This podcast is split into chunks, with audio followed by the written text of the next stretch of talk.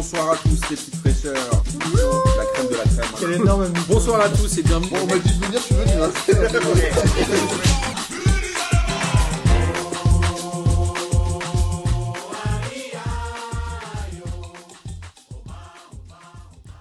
Bonsoir à tous et bienvenue pour cette 30e émission de P2J de cette belle saison 2020-2021 et de cette très longue saison 2019-2021. Avant de vous présenter, il y a déjà un nouveau, il a déjà foutu le spell parce qu'on entend beaucoup de Larsen, je suis sûr que c'est Mathieu. En tout cas, Arrête. je vous remercie tous pour vos messages de soutien qu'on reçoit régulièrement et notamment celui de Damien qui t'a beaucoup plu, Denis, n'est-ce pas? Oui, de Damien Routier. Bonsoir tout le monde. Il y a eu beaucoup de jeux de mots sur son nom de famille qu'on taira aujourd'hui. Mais en tout cas, euh, c'était délicieux. Damien, on, on te remercie de nous avoir envoyé un message et on espère que tu continueras à nous en envoyer. Il y a toujours Ni Moi des Bois qui m'envoie des petits messages vocaux sur, sur Instagram et je dois dire que c'est un vrai plaisir d'écouter ces petits messages. Il a l'air un peu dépressif, miskin. Un jour, je les passerai dans une émission. Qui ça Ni moi des bois est dépressif Il a l'air un peu. Il Ah. ouais, bah, Ouais, c'est- ouais. bah, c'est encore moi. se Je fais mal l'accent. Il fait genre, bah, c'est encore moi. Bah, je sais qu'au Nîmes, bah, c'est pas terrible. Tu vois, c'est un peu le, le niveau, quoi. Ouais, mais je pense qu'il doit être moins dépressif maintenant qu'il y a 10 journées. Euh, Nîmes, ils sont ressaisis un peu, il doit être heureux. Par contre, je pense que là, cette semaine, sans football ni moi, peut-être qu'il sera plus heureux. C'est très possible. Euh, alors, vous l'avez évidemment reconnu, il y a toujours ce bon vieux Denis qui est là. Bonjour Denis. Bah, rebonsoir tout le monde, oui. Vu que j'ai dit bonsoir après avoir parlé des jeux de mots euh, foireux sur Damien Routier. Exact. En tout cas, euh, malheureusement, euh, tu vas bientôt ranger ton Golden Plaid euh, sous le lit puisqu'on va rentrer dans les périodes un peu plus chaudes. Et j'en suis très déçu, sache-le. Il ressortira pour la, pour la prochaine saison. Il y a aussi Bagis qui est là. Hein. Salut tout le monde, ça va la famille Ça va et toi Ça va, tranquille. Toujours. Moi je suis content, c'est ouais. le printemps, ça y est, je suis content. T'as jamais regardé un match de foot de la saison, mais t'es toujours content d'être là. Et nous aussi, on est content que tu sois là, sache-le. Bah de ouf, je suis content parce que je regarde pas les matchs de foot, c'est pour ça que je suis content. C'est pour ça que je suis heureux moi. Alors que vous êtes tout déprimés là parce que vous regardez des matchs de merde. C'est pas faux. Mais, Pierre, Pierre, je suis sûr que t'es pas déprimé, toi, Ah, voilà. Pierre, quand même. Pierre, t'es pas déprimé, toi Ah non Ah bon. Et j'en profite pour dire euh, euh, que le message de Damien m'a beaucoup plu aussi. Parce que Damien a dit, ça fait du bien d'entendre des gens, dit, des gens qu'on n'entend pas souvent comme Pierre, il faut qu'ils reviennent plus souvent. Donc c'est très gentil à lui. Exactement. Alors, mais tu sais on m'entend jamais, mais il a rien dit sur moi, j'étais trop vénère. Ouais, non mais grave. Non mais Pierre, c'est abusé, ça devient trop le chouchou bientôt, ça va être Ouais, de P2J pour Pierre, tu sais. C'est bon Pierre, j'ai vu ton petit jeu. Ouais, j'ai ouais. bien compris. Tu veux m'évincer? J'ai compris. Il veut nous évincer tous. Et il y a aussi euh, Mathieu, notre présentateur de meuf, qui est là aujourd'hui. Salut à tous. Avec son beau maillot de l'AS Velasca de cette saison. Et ouais, bien sûr. Chaque année, c'est le, le passage obligé, c'est le maillot obligé chaque année, j'avoue. Exact. Grâce à P2J, d'ailleurs, grâce à toi, Martin. Et bah, tu sais que nous, c'est je grâce suis à Gis Je qu'on suis a. pas déprimé à ce point. Ouais. Nous, c'est grâce à Gis qu'on a connu Velasca. Oui, et j'en profite pour faire un petit bisou Ah bah, à, c'est super à cool. Adrien Soleiman qui nous écoute probablement pas, qui est un super artiste qui m'a présenté à, à Wolfgang. Ah ouais, bah lui, on va pas regarder ses toiles, ok? En tout cas, je suis, dé- je suis désolé de, de vous avoir cette semaine-là. Non pas que j'ai pas envie de vous voir, mais c'est une semaine de matchs internationaux et on sait que c'est jamais la panacée. Ah, c'est une semaine rincée, hein, tu peux le dire. Exactement. On va évidemment parler de l'équipe de France qui a joué deux matchs ces derniers jours et qui en joue un dernier mercredi. L'équipe de France, Ah, moi, moi, j'ai- moi, je suis content par contre. Ah. Moi, je suis content. Désolé, Martin, mais je suis, je suis content Ouais. parce que euh, j'ai l'impression que ces matchs internationaux d'un P2J, c'est un petit peu le, le, le passage obligé. euh, tu vois, le, le truc loose euh, qu'on fait faire un peu, euh, un peu aux gars. Et je, suis- je suis content de le faire avec vous aujourd'hui pour. euh, C'est pire qu'un bisutage. pour- C'est être, complètement euh, ouais, ton bisutage, ouais, c'est ça. Ouais, c'est c'est ça. mais je vraiment, je l'ai- je l'ai vraiment pris comme ça. Je suis, je suis, je suis heureux d'être avec vous. là. c'est le moment où tu peux le plus t'exprimer. Au contraire, si tu veux parler de tout et n'importe quoi, on peut te laisser parler. C'est ça qui est bien. Il faut Euh. même, s'il te plaît, parle d'autre chose que du foot, là, s'il te plaît. Avant toute chose, avant toute chose, j'ai évidemment regardé la liste euh, de Didier Deschamps et j'ai vu au but Areola et j'avais oublié. Je crois que je, on a vu qu'il était à Fulham. Mais est-ce qu'Areola joue à Fulham et est-ce qu'il joue bien à Fulham? Il est titulaire et en plus de ça, Il y a plein de gardiens euh, titulaires. Tous les gardiens qui jouent dans les clubs sont titulaires. il fait une très bonne saison. Et puis quand tu es, saison, quand es gardien en Angleterre et que tu es au, au sein du- de l'effectif du 18e de, de Première Ligue, crois-moi que tu as du travail, il le fait bien. Mais le, le seul bémol qu'il y a, c'est que devant lui, euh, Lloris, Mandanda, Maignan, Euh, je pense qu'Areola, euh, si un jour il voit, jamais Areola ne verra la première place euh, de titulaire en équipe de France. Et Maignan, c'est le futur de l'équipe de France pour vous? Oui. Parce que Il Mandanda, mériterait bon, même euh, d'être deuxième. Il mériterait même d'être deuxième gardien à la place de Mandanda cette saison. Il fait une saison excellente. Donc, Il y a euh, quelqu'un oui, qui, il y a quelqu'un qui Il a met, qui un peu de l'arsène, les gars. hein. Je sais pas qui c'est, mais je vous inviterai à faire attention. Il a quel âge, toi, Denis. Il est pas sur 23 ans? Ouais, c'est c'est vraiment l'avenir, je suis pas sûr, moi. Enfin, 25 ans. je- je- moi, j'espère, j'espère vachement qu'il y a un, un- un jeune qui va, qui va éclore, euh, parce que j'aime, j'aime beaucoup Maignan, mais je pense pas que, je pense pas qu'il puisse être, qu'il puisse assurer le, le, le- Bah, il y a Alban le- Lafont. Oh là là. Bah, Alban Lafont, c'est Pierre- un- Pierre, il se tape une un barre. Il- il est- Attends, Pierre, on, on se marrera quand on parlera du bois en équipe de France. Euh, T'inquiète, hein. t'inquiète, on va bien se marrer. Parce qu'en en T'inquiète parlant de pas, on va bien grosseur, rigoler. T'inquiète, t'inquiète, on va y arriver. à Lyon. Mathieu, Lyon, Mathieu nous a quittés pour revenir, m'ont demandé si Maignan était le futur de l'équipe de France. Et Pierre, méchamment, a dit oui et Alban Lafont tant qu'on y est. Bravo, Pierre. Alors, non, mais sinon, non, mais tant qu'à parler du championnat anglais, il y a Ilan Mélier qui fait une très belle saison. Et puis, on peut prendre aussi éventuellement euh, bah, Gauthier Arseneur également. Hmm. Mais l'Arsenal, Bah, il est lui, chez les. Espoirs, non? Comment? Il est chez les Espoirs, l'Arsenal. Je suis en train de checker les. Il y était, en tout En cas. tout cas, ça me semble être plus le futur que Maignan, euh, l'Arsenal, moi, mais bon. Je suis d'accord. Bah, est- Et moi, il y en a un que j'aime bien, on n'en parlera peut-être pas, mais c'est Bernardoni. Oui, c'est ce que j'allais dire aussi. Et il est jeune, il a une tête de vieux, donc on a l'impression qu'il est déjà en fin de retraite, mais il a 24 ans. Ouais. Et en fait, c'est un bon gardien, vraiment. Je sais pas, moi j'ai du mal à le voir progresser en fait. Ça fait déjà 4 ans qu'il fait de la Ligue 1 et qu'il ne progresse pas. C'est un bon gardien, mais par rapport à un Maignan, un- il, est, Bah, Maignan, ça fait 3 ans qu'il progresse pas, Maignan. bah, il est au top là, Maignan. Bah ouais, mais au- ah, si, si c'est ça son top, c'est pas forcément l'avenir du foot français, tu vois. Moi, je trouve qu'il est bon, mais c'est pas. euh, C'est dur quand même. bah, il est pas extraordinaire, euh, Maignan. Enfin... Bon, Aujourd'hui, quel est le. Lloris à 30. enfin, je pense que Lloris est meilleur que, que Maignan. Ouais, non, non. oui, mais Lloris a futur. 34 ans, c'est plus le futur, Lloris. Mandanda, il en a 38. Oui, mais je- gardiens qui. euh, je pense que Maignan- compétition. Je pense que Maignan atteindra jamais le niveau de Mandanda ou Lloris. Ah, je sais pas. Moi, je suis euh, moyen. euh, en- Après, je te, la- je te laisse la parole, Pierre, mais je suis quand même moyen. pas, euh, je suis moyen convaincu par la carrière de Steve Mandanda. Mais bon, Pierre? Non, c'était juste par rapport à Bernardoni. Il est, en fait, il a jamais été conservé par euh, son club. Il enchaîne les prêts, si je me trompe pas. Ouais. Il a pas à s'imposer. euh, c'est Bordeaux, c'est ça son club? Bah, ça C'était l'était en tout Bordeaux, cas. Je sais pas si ça l'est encore, ouais. mais. C'était Bordeaux, ensuite il a fait un prêt, euh, il a fait des prêts à Clermont et à Nîmes, et là maintenant c'est la première saison où il n'est pas prêté, puisqu'il est vraiment, euh, il est vraiment euh, joueur à part entière de- du SCO d'Angers.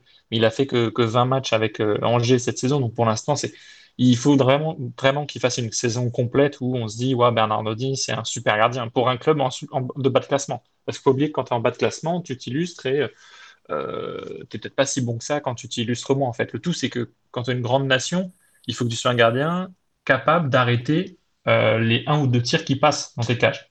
Absolument. Si effectivement tu es bah, comme, euh, comme, comme Areola à Fulham que tu concèdes 20 tirs dans la partie, forcément, à, à un moment c'était bon, tu fais au moins un ou deux arrêts. Ce qui est plus qu'un gardien. Dans Sinon, un t'en t'en fais plus. Sinon, t'es en Ligue 2, quoi.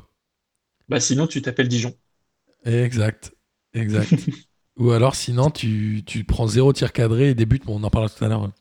Avec Ouais, Lloris, mais. euh, Mandanda, il a euh, vraiment encore sa place, franchement. et Il, il doit encore être appelé en vrai.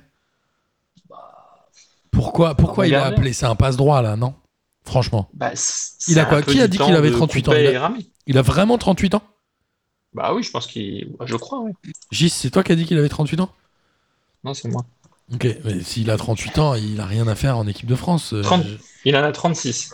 Ouais, franchement, bon, bref. On, on passera, mais on, on connaît l'histoire des chouchous euh, de Deschamps qui étaient chers à Amine euh, quand il Mais- participait à P2J Ouais, mais et ça, on en pourra parler pas avec Sissoko gardiens. encore au milieu de terrain.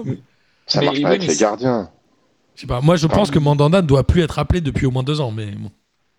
Il, oh, il, a fait des, il fait des bonnes saisons à l'OM, ça reste un joueur déterminant de l'OM. On l'a Non, dit mais il est champion saison, du monde, c'est bien, était le non seul qui, qui- Non, et puis on l'a dit, c'est le, seul jou- c'est le seul joueur à l'OM qui ne déçoit pas. D'ailleurs, je me demande si c'est pas le seul Bah, clair. à sélectionner l'équipe de France. Non, mais en plus, soyons sérieux, dans Euh, l'hypothèse si, oui. où dans une compétition internationale, euh, Lloris se blesse, franchement, tu préfères avoir Mandanda que n'importe quel autre gardien français. Bah, Mandanda Là, a ah oui. d'expérience que Maignan. Oui, oui, oui, Bah, aujourd'hui, voilà, oui. c'est ça. Donc c'est pour ça qu'il est encore c'est là. clair. C'est- c'est- c'est- je trouve que ça, ça marche pas pareil avec les gardiens. euh, Le, le, le- enfin, le, le- le processus de- d'inclusion dans l'équipe de France, etc. T'as pas besoin de le faire sur aussi longtemps. En fait, du jour au lendemain, tu peux venir, tu peux devenir titulaire en, en, en équipe nationale. C'est pas pareil le poste de gardien. Je pense que c'est pas un passe droit. C'est quand même que c'est le deuxième meilleur gardien français. Vous vous souvenez de, toute Barthez. Coupet Barthez Ouais. Coupet en Coupe du Monde 2006 Barthez jouait moins que Coupet, Coupet était au top à ce moment-là, et Barthez a été pris et euh, mis en avant euh, en équipe de France parce que Barthez avait plus d'expérience du haut niveau. Au final, c'était le cas, sauf que dans la séance de tir au but, on a vu qu'il n'était pas bon. Mais euh, au poste de gardien, c'est différent. Moi, surtout, c'est Areola dans, dans ces trois-là. Enfin, là, il est dans les quatre, mais dans une liste où il faut qu'on sélectionne trois. Areola, pour moi, n'est pas le, le, fait pas partie des trois meilleurs gardiens à mettre en équipe de France. Après, le, C'est- C'est c'est dur, hein, Denis, de dire que Barthez euh, sur la séance de tir au but n'est pas bon. hein. c'est dur de dire d'un gardien qu'il n'est pas bon sur une séance de tir au but. Tu vois, il C'est fait quand pas même le meilleur. un 6, il fait une, il fait une belle Ouais. compétition. hein. Est-ce que Ouais. aurait arrêté les pénalties euh Landreau, Moi, je sais pas, en tout cas. Landreau, il est sur la liste, non il y est en 2006. Il fallait le faire rentrer. euh. Si, Ah pour bon moi, il y est. Landreau Ah, je pense qu'en Ah, peut-être, 2006, en il y est. Il aurait dû faire un, un changement. S'il y avait eu les 5 changements, il aurait certainement fait rentrer Landreau. Moi, j'aurais fait rentrer, rentrer Landreau à la 118e juste pour faire flipper les Rital. Mais tiens, en parlant de cinq changements, il y a une petite problématique, c'est de savoir si on aura une liste de 23 ou si on aura une liste plus grosse. Parce qu'on sait Ah bah on si en parlera après parce cinq que changements. à la fin de l'émission, euh, je voudrais qu'on parle un peu des propositions d'amélioration de règles parce qu'il y en a une autre de Rio Ferdinand, je crois, qui a, pro- Je sais pas, j'ai pas vu ça. qui a proposé. Enfin merde, je l'ai noté, j'ai oublié, ça me reviendra. Suis en train de chercher l'équipe de France de 2006, la liste. Euh... Si c'est Landreau, c'est très bien fait. C'est, c'est ouais, c'est Michael Landreau. Ça, ça aurait été. un- Ah ouais, ok, je croyais pas. Et euh, en défense, alors, il y a, je, je sais Ah, pas, moi, je, j'ai pas de, j'ai pas trop d'avis sur Digne. Je vois assez peu les matchs. Il est toujours à Everton, rassurez-moi, que je dise pas de, Ouais. de conneries. Zuma aussi. fait- corrects. Il est fait des bonnes, voilà, il fait des bonnes parties. C'est un bon gars. Euh, Je pense que c'est pas, euh, c'est pas sur lui qu'il faut trop. euh, Zuma, Zuma, il était à Everton l'année dernière. Il y est encore? Non, Oui. Zuma, il a Chelsea. il à est Chelsea. revenu à Chelsea. On est d'accord. Mais, qu'est-ce qu'il fout dans l'équipe de France? Pareil, ça, je comprends pas. Bah, l'ang- Après- L'anglais, Après, le- on je crois qu'on a, tout- on a tous compris là au fur et à mesure du temps le, la philosophie de Deschamps. Il prend des joueurs qui psychologiquement, euh, moralement, euh, tout ce que tu veux, qui sont sympas et qui vont s'intégrer dans le collectif. Et surtout, il a quand même une notion de l'expérience euh, très très très prononcée. C'est-à-dire que pour lui, même si Digne est pas est pas au top, enfin au top de sa forme. Bah, il joue dans un, il joue- en première ligue, euh, il a joué, euh, il, il a joué dans des grands clubs, il connaît, il connaît le haut niveau. Et finalement, c'est un peu la même chose avec Areola. Il a fait plus de matchs de très haut niveau. Il les a très mal gérés, mais il a fait plus de matchs de très haut niveau que l'Arsenal ou Maignan. Pierre, Bah, de toute façon, on sait que la priorité de. il y a un souci de son, les gars. Je sais pas qui c'est, mais là, on- euh, il va falloir qu'on règle ce problème parce que ça devient relativement euh, inaudible quand on est aux écouteurs. Euh, alors, vas-y, Pierre, on t'écoute. On, on sait que la priorité de Deschamps, c'est l'osmose du groupe. Ouais. Donc, euh, je pense que il fait tout pour que ça fait cliché cette phrase, mais que le groupe vive bien. Et du coup, euh, voilà, il prend des, Ouais. des Là, ils sont tous endormis quand même. hein. Tu m'étonnes qu'il y ait de l'osmose. Après, Deschamps, il a, il a ce côté où son 11. il Excusez-moi, est, je vais euh, être dur, mais ces matchs étaient nuls. Non, mais Deschamps, il a un 11 qui ne bougera jamais, sauf euh, blessure exceptionnelle. Donc, j'ai envie de dire que sa défense, ce sera évidemment Hernandez et Pavard sur les côtés et Kimpembe, euh, Varane dans l'axe. Il n'y a pas de débat. Oui, mais après, les débats, moi, c'est surtout euh, que font l'anglais et Zuma dans cette équipe? Clairement, l'anglais, il fait une mauvaise saison. Zuma, il ne joue pas. Euh, imagine si tu as des blessés, tu vas jouer avec Zuma en défense centrale, avec. Dubois à droite? Tu, Bah, tu joues un match tu as deux blessés, tu vas faire du- Dubois, du, du- Dubois Zuma? C'est horrible. Bah, Dubois, Mais- Dubois, mais il me fait marrer. Il est un peu Kaira, non? Il se vénère un peu sur le terrain. Il est prêt à frapper les gars et tout. Il est marrant. Mais il est aussi Kaira qu'un gars qui est en école catholique, quoi. Ça y est, c'est- oh là Araka, il, a- oh là là, il a relevé le col de son pull, il est une carrière. Non, mais il a pas le niveau pour Ça, l'équipe de du- Dubois. Il est très bon pour Lyon, pour la Ligue 1, mais il a pas le niveau. C'est du Non, délit après- de faciès, ça. C'est du- C'était magnifique Non, ce. non, ce mais tu faut voir ses matchs. j'adore. Faut voir ses matchs. Mais alors, à la décharge de Deschamps. Après, Mathieu, euh, on va le laisser parler de Dubois. Comme ça, on va pouvoir tester le micro Ouais. en plus. Vas-y, Denis. Si tant est, si tant est que Deschamps a de l'imagination, euh, à sa décharge, il y a des joueurs qui sont à disposition du, du groupe euh, France Espoir. Donc, alors Upamecano est blessé, mais un mec comme, euh, euh, comme Koundé qui aurait toute sa place ne peut pas aller dans l'équipe. Après, euh, moi, je, enfin, un Upamecano qui est blessé, ok, très bien. Fernand Mendy, j'aimerais bien le voir. Et puis, euh, et puis, faut pas oublier aussi euh, un Mukiele ou un genre de, ou un, ou un Wesley Fofana peut-être aussi. Qu'est-ce que t'en penses, Mathieu, toi, de la défense de Deschamps? On est, on est d'accord qu'il a ces quatre qui vont pas bouger, mais est-ce qu'il doit aller chercher d'autres joueurs? Est-ce qu'aujourd'hui, ceux qu'il a sur la liste, les Zuma, l'Anglais et Dubois, tels qu'ils ont été pointés du doigt par euh, Denis? Dubois, du doigt, t'avais la blague?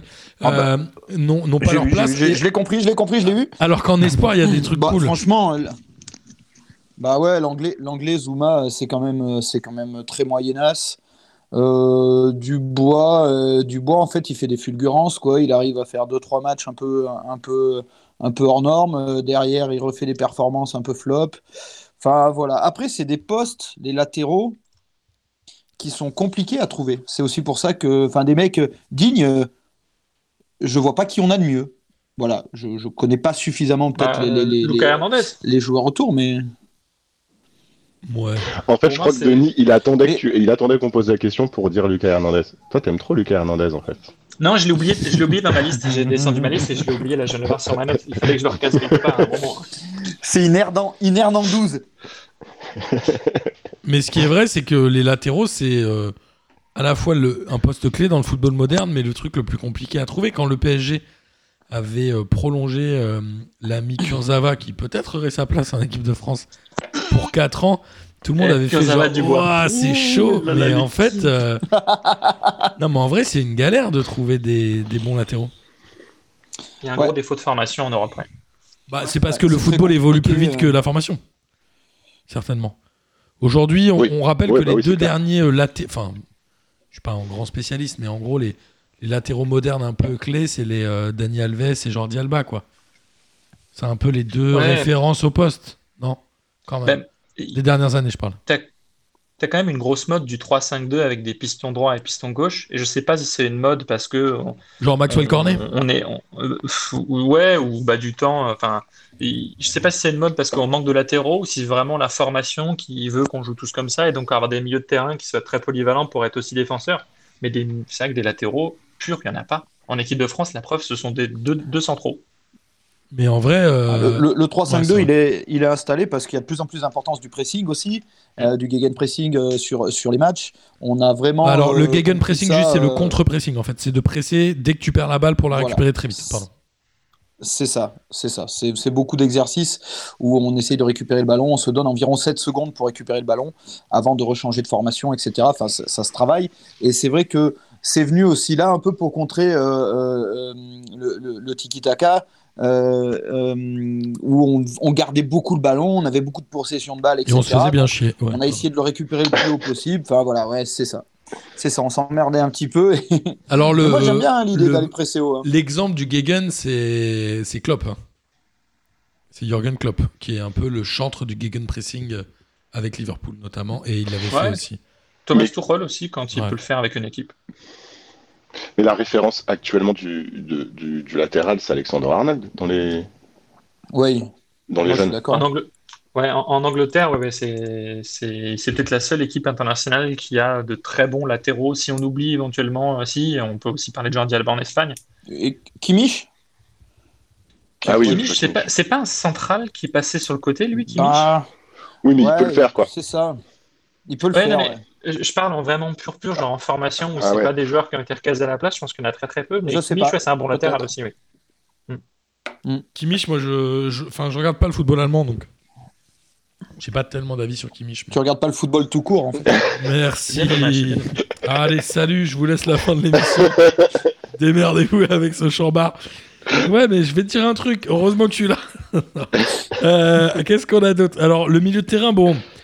Le milieu de terrain, pour moi, il est euh, très peu discutable, à l'exception de Sissoko. Euh, Je ne sais même pas s'il est euh, titulaire indiscutable à...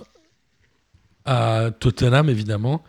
Mais Dombele, Dombele, pour moi, a largement sa place euh, à la fois en comment? En titulaire, non, en remplaçant, je veux dire, sur la liste. Et en, enfin, il est vraiment crédible au poste de remplaçant au milieu de terrain, je trouve. Enfin, s'il y a un blessé, tu dis pas putain, on va sortir les peintres. Avec un Ouais. mec comme. Et Nzonzi est dedans ou pas? Alors, Nzondi n'était pas celle-ci. Je ne sais pas. Il n'est euh, pas dans celle-ci, ouais. Non, bah, C'est pas- j'espère de toute façon- pas pour les suivantes non plus. Mais de toute façon, Rabiot est revenu, il n'y a plus de Nzonzi dans l'histoire, Ouais, je sais je pas. pense.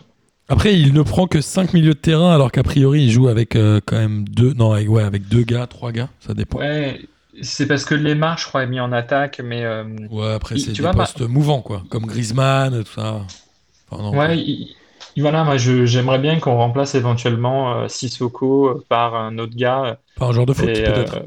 euh, ouais, par un genre de foot. N'importe euh, fout. Plutôt que par un il n'y a pas des masses, mais et Chouameni, ça pourrait être pas mal. Pierre? Ou sinon, j'ai le tout. Non, on, on parle de Rabiot. Moi, j'aime bien ce qu'il fait depuis qu'il revient. Je suis d'accord. Mm. Ouais, mais Rabiot, c'est un très bon joueur de foot. Après, euh, Je suis pas objectif, je le déteste. il est un peu. Il euh, s'impose, mais il manque de rythme. C'est un très Il bon joueur. de, il manque de, Un très bon joueur. il manque de tempo. Il est trop lent, il est trop. euh, ouais, je Nonch- pas. il- nonchalant, être nonchalant. Ouais, il est trop latéral. Il est, je sais pas. Je, je trouve qu'il est très bon, mais Moi, je rejoins Pierre hein, par rapport à les Ver-. Verretou, euh, même Sissoko. euh, tu, tu as t'as dit qui d'autre, euh, tu- Denis? tu dirais non Non, J'ai non, dit je Verretou ou Chouameni. Ouais, je pense que Rabiot est un cran au-dessus quand même de ces noms Oui. Oui, oui, Ah c'est bah clair. ouais, oui, Pardon, oui. c'est ce que je voulais dire. Mais moi, je parle à la place de Sissoko. Je parle de joueurs que tu peux mettre en Ouais. remplaçant et où tu te fais pas une sueur sur le front en disant merde, j'ai mis un remplacement qui a pas le niveau. Pierre, tu verrais qui est un Lyonnais, toi? Lucas Paqueta, il est pas sélectionnable en équipe de France. Non, mais après, euh, je pense que euh, on, on parlait tout à l'heure d'Enzonzi, mais je pense que il est plus euh, sur la la fin. Enfin, moi, je ouais, j'ai pas la- moi, Mais ouais, je suis d'accord. Nzonzi, euh, bah, je... non, je pense que pour remplacer Moussa Sissoko, si tu mets Nzonzi, c'est pas une bonne idée. Oui, oui, c'est ça. Je pense que. Après, il y a. Euh, euh, Maving- euh, c'est ça? Oui, Ah, Kamavinga. Mavinga, mais euh, Ah non, moi je le mets pas. il est trop vert en fait. Ah ouais, c'est trop tôt pour Kamavinga. Il a été, il a été fracassé par Deschamps et par Olivier Stéphane. Je pense que c'est pas une bonne, c'est pas rendre service de le reprendre maintenant. Ouais, faut lui laisser du temps à lui. ouais. Et il joue en espoir, hein, il joue avec les espoirs qui n'ont pas été ultra ultra convaincants cette semaine. Mais euh, voilà, on a dit, il y a quand même une belle génération qui arrive. hein, les Koundé en défense, Kamavinga au milieu. Alors Guendouzi, je sais pas trop moi exactement ce qu'il vaut parce qu'il joue en Allemagne et ouais, je regarde toujours pas le championnat allemand. Et à, la décharge de l'équipe de France Espoir, le deuxième match était mieux que le premier et le premier match, ils n'ont fait qu'un seul entraînement euh, collectif. Ils Et ont perdu en gros 1-0. la deuxième fois qu'ils se retrouvaient à faire un entraînement collectif en match lors du premier match où ils ont perdu euh, face à face à j'ai plus j'ai plus Et avant d'attaquer les matchs de l'équipe de France, on va finir avec euh, l'attaque, mais pour moi, c'est là où il y a le plus de ménage à faire. C'est qu'aujourd'hui, euh, je, je mets quand même des doutes sur. Bon, Lemar, je pense qu'il ce sera un petit tour et puis s'en va. Je pense qu'il a été appelé euh, pour euh, féliciter le bon début de saison de l'Atlético, mais c'est pas sûr qu'il reste. Ça faisait quasiment deux ans hein, qu'il n'avait pas été appelé, je crois. Un an et demi. Après, les Ouais ouais. Ben Yedder et Martial, euh, pff, moi j'ai du mal à voir vraiment ce qu'ils apportent à l'équipe de France. Ah, mais moi, je vous Et même que en remplacement. je ne- Martial, Martial, je- Martial, j'ai jamais compris. hein. J'ai jamais compris. J'ai jamais vu un match de ce mec où j'ai trouvé que c'était un, un excellent attaquant. Je comprends Si, même il avait été bon contre le Manchester. Portugal, mais il est bon quoi. Il est pas excellent. Enfin, il est bon. Non, mais mais comme il y en a tout plein. juste- ouais, tout juste bon, quoi. Ouais, je suis Il d'accord. Il y a tellement de joueurs meilleurs. Kazakhstan, mais bon. Alors que là, on Ouais, pourrait avoir, euh, on pourrait avoir des surprises, non Ben Yedder, il fait vraiment une fin de saison dégueulasse là depuis le mois de janvier. C'est, euh, c'est pas terrible. Ah, ben terrible. Yedder, ben, Ben Yedder, il y sera pas. hein. Enfin, je pense pas. Non, ouais, mais c'est pour remplacer Giroud, mais vous mettez qui à la place de Ben Yedder? Je sais pas. Il y a quand même une Ah. petite pénurie de numéro 9 en attaque en France. Bah, c'est Sébastien j'ai- Allerge. J'ai bien un autre Ben dans la tête, mais. Il y a Dembélé, mais plus. il y a Dembélé euh, aussi. Ouais. Ça Ouais, il y a Dembélé. Dembélé. qui pourrait- Dem- Ouais. Mm, peut- ouais. Mais encore, à, à l'Atlético, il fait pas grand chose pour l'instant. Ouais, je veux pas le débat euh, Karim Benzema. Vas-y Pierre. Oh, euh, personne n'a dit T'as ça. essayé. Vas-y Pierre. Depuis qu'il est, Celui dont on ne doit pas prononcer le nom. depuis qu'il est parti de Lyon, euh, j'entends plus beaucoup parler de Dembélé. Enfin, Ouais. euh, si, la seule chose, c'est qu'il a fait un malaise une semaine sur le terrain d'entraînement, mais à part ça, euh, Ah il ouais a rien fait. Le, le fait marquant de la, de la Ah. carrière de Dembélé en ce moment. Mais En, en revanche, Pierre, en parlant d'ancien Lyonnais, euh, il y a peut-être éventuellement la casette à- où tu peux réfléchir un tout petit peu. Mais Ouais, c'est vrai. après, euh, c'est vrai que ouais, Sébastien Allaire a, a choisi la Côte d'Ivoire et c'est peut-être l'un des meilleurs numéro 9 français qui était disponible. Mais bon, Mais Dembélé, il joue pas, pas du possible. tout à l'Atlético, non? Non, il est sur le banc. Ouais, c'est un peu. euh, je sais pas. Moi, ce- cette attaque, elle est, euh, elle est à la fois très bonne euh, sur, son, sur ses titulaires et à la fois très branlante sur les remplaçants et sur le potentiel. C'est-à-dire que aujourd'hui, quand Mbappé passe au Faut travers, pas te blesser, quoi. ouais, ou quand Mbappé passe au travers, euh, c'est compliqué, quoi. C'est qu'il manque un vrai remplaçant charismatique où tu te dis, ok, si lui rentre, c'est la même. Parce que Dembélé, il est, enfin, Ousmane Dembélé, il est pas ultra, ultra rassurant, quoi. C'est un bon Non, joueur, mais. il- ouais, il, il a, il en est qu'à son troisième but en équipe de France avant de marquer là face au, face au, face au Kazakhstan, un match, un exploit incroyable qu'il a marqué face au Kazakhstan. euh, il n'avait pas mis de but depuis très longtemps. Et Coman, on- vous en pensez quoi? Moi, Coman, je suis toujours très mitigé, mais j'a- Bah, j'arrive pas à m'enflammer pour ce joueur. C'était l'un des meilleurs attaquants sur ces deux matchs-là, donc bon. Ouais, Coman est meilleur que Dembélé. hein. Mm.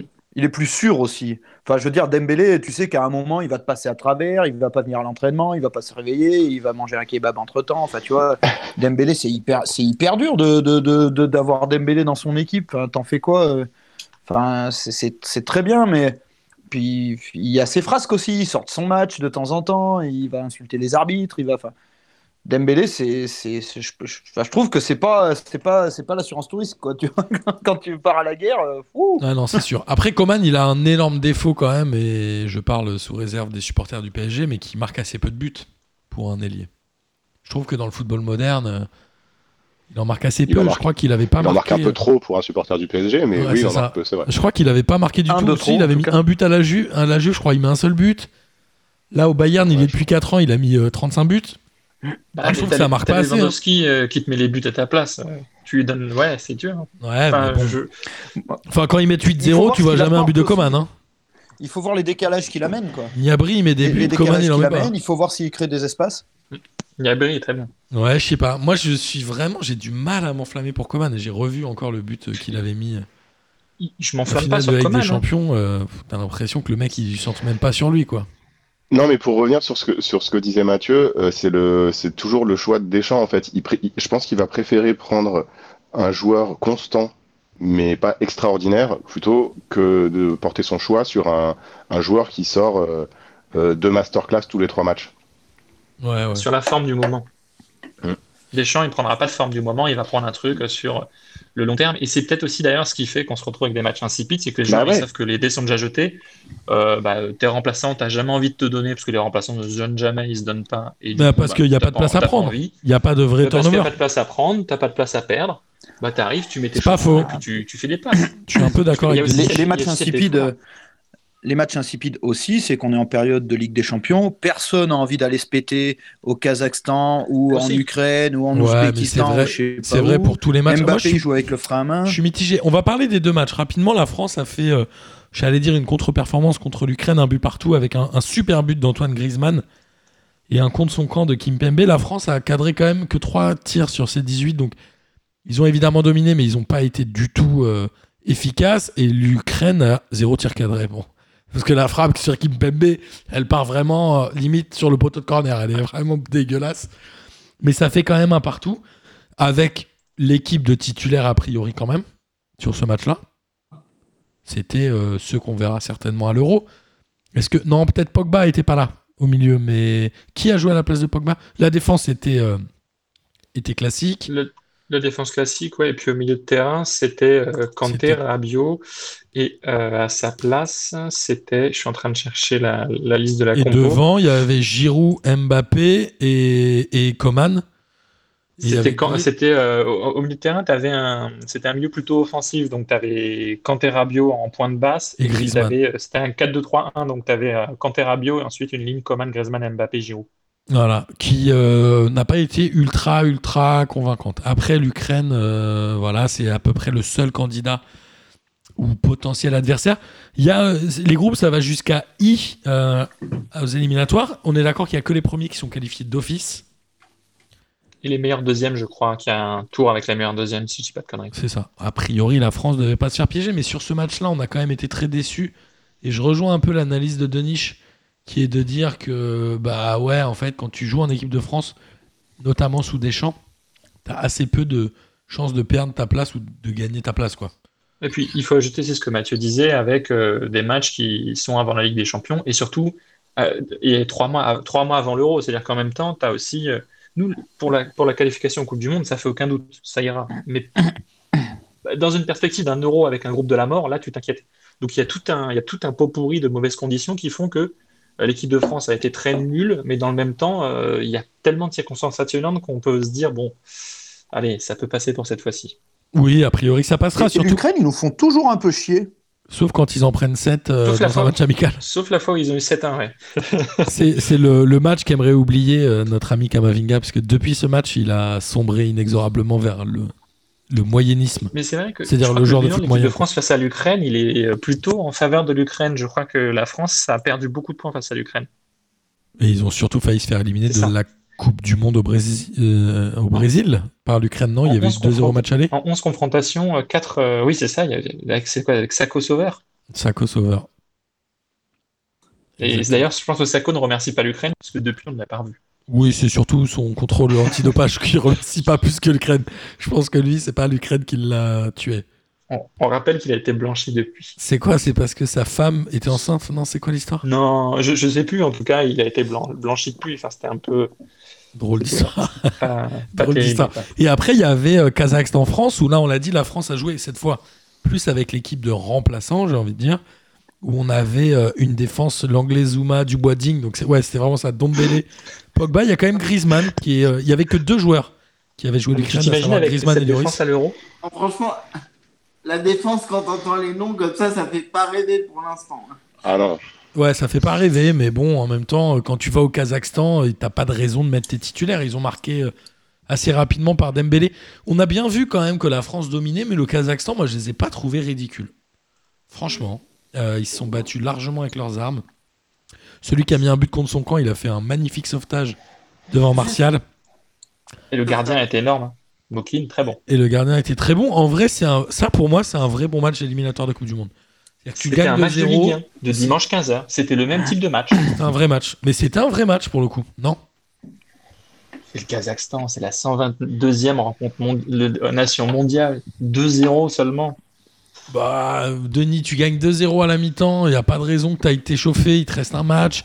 Il y a, la, il y a le, la Ligue des Champions pour le- ceux qui la jouent encore. Moi, je Non, trouve que tu mets des 2-0, buts. c'est largement faire on le en taf. parle On en parle aussi du pénalty raté ou pas? Alors, vas-y. Bah, de- Du pénalty raté par Mbappé C'était. Vas-y, bah, raconte-nous. Bah, euh, encore un penalty raté, c'est le quatrième de suite, les gars. Il va falloir se réveiller là-dessus aussi. Ah, c'est le quatrième pour Mbappé? Non, pour l'équipe de France. Non, pour l'équipe de France au total, parce que jusqu'ici, c'est Griezmann qui les ratait tous. C'est incroyable. Et parce que souvent. le c'est- quatrième de suite? Mais c'est parce que c'est. Tu sais pourquoi? C'est de suite, et la série, c'est 4 pénalty ratés sur 7. Mais parce que les, les titulaires de l'équipe de France ne sont pas ceux qui tirent les pénaux dans leur club, en fait. C'est-à-dire Voilà. que Griezmann, j'imagine que c'est Messi. Mbappé, on le sait, il en a mis très très peu. On en a parlé la dernière fois quand il avait passé les 100 buts en Ligue 1. C'est qu'il y avait 4 ou 5 pénaux seulement, je crois. Donc il les tire pas souvent. Il y a un moment, tirer les pénaux, c'est un métier.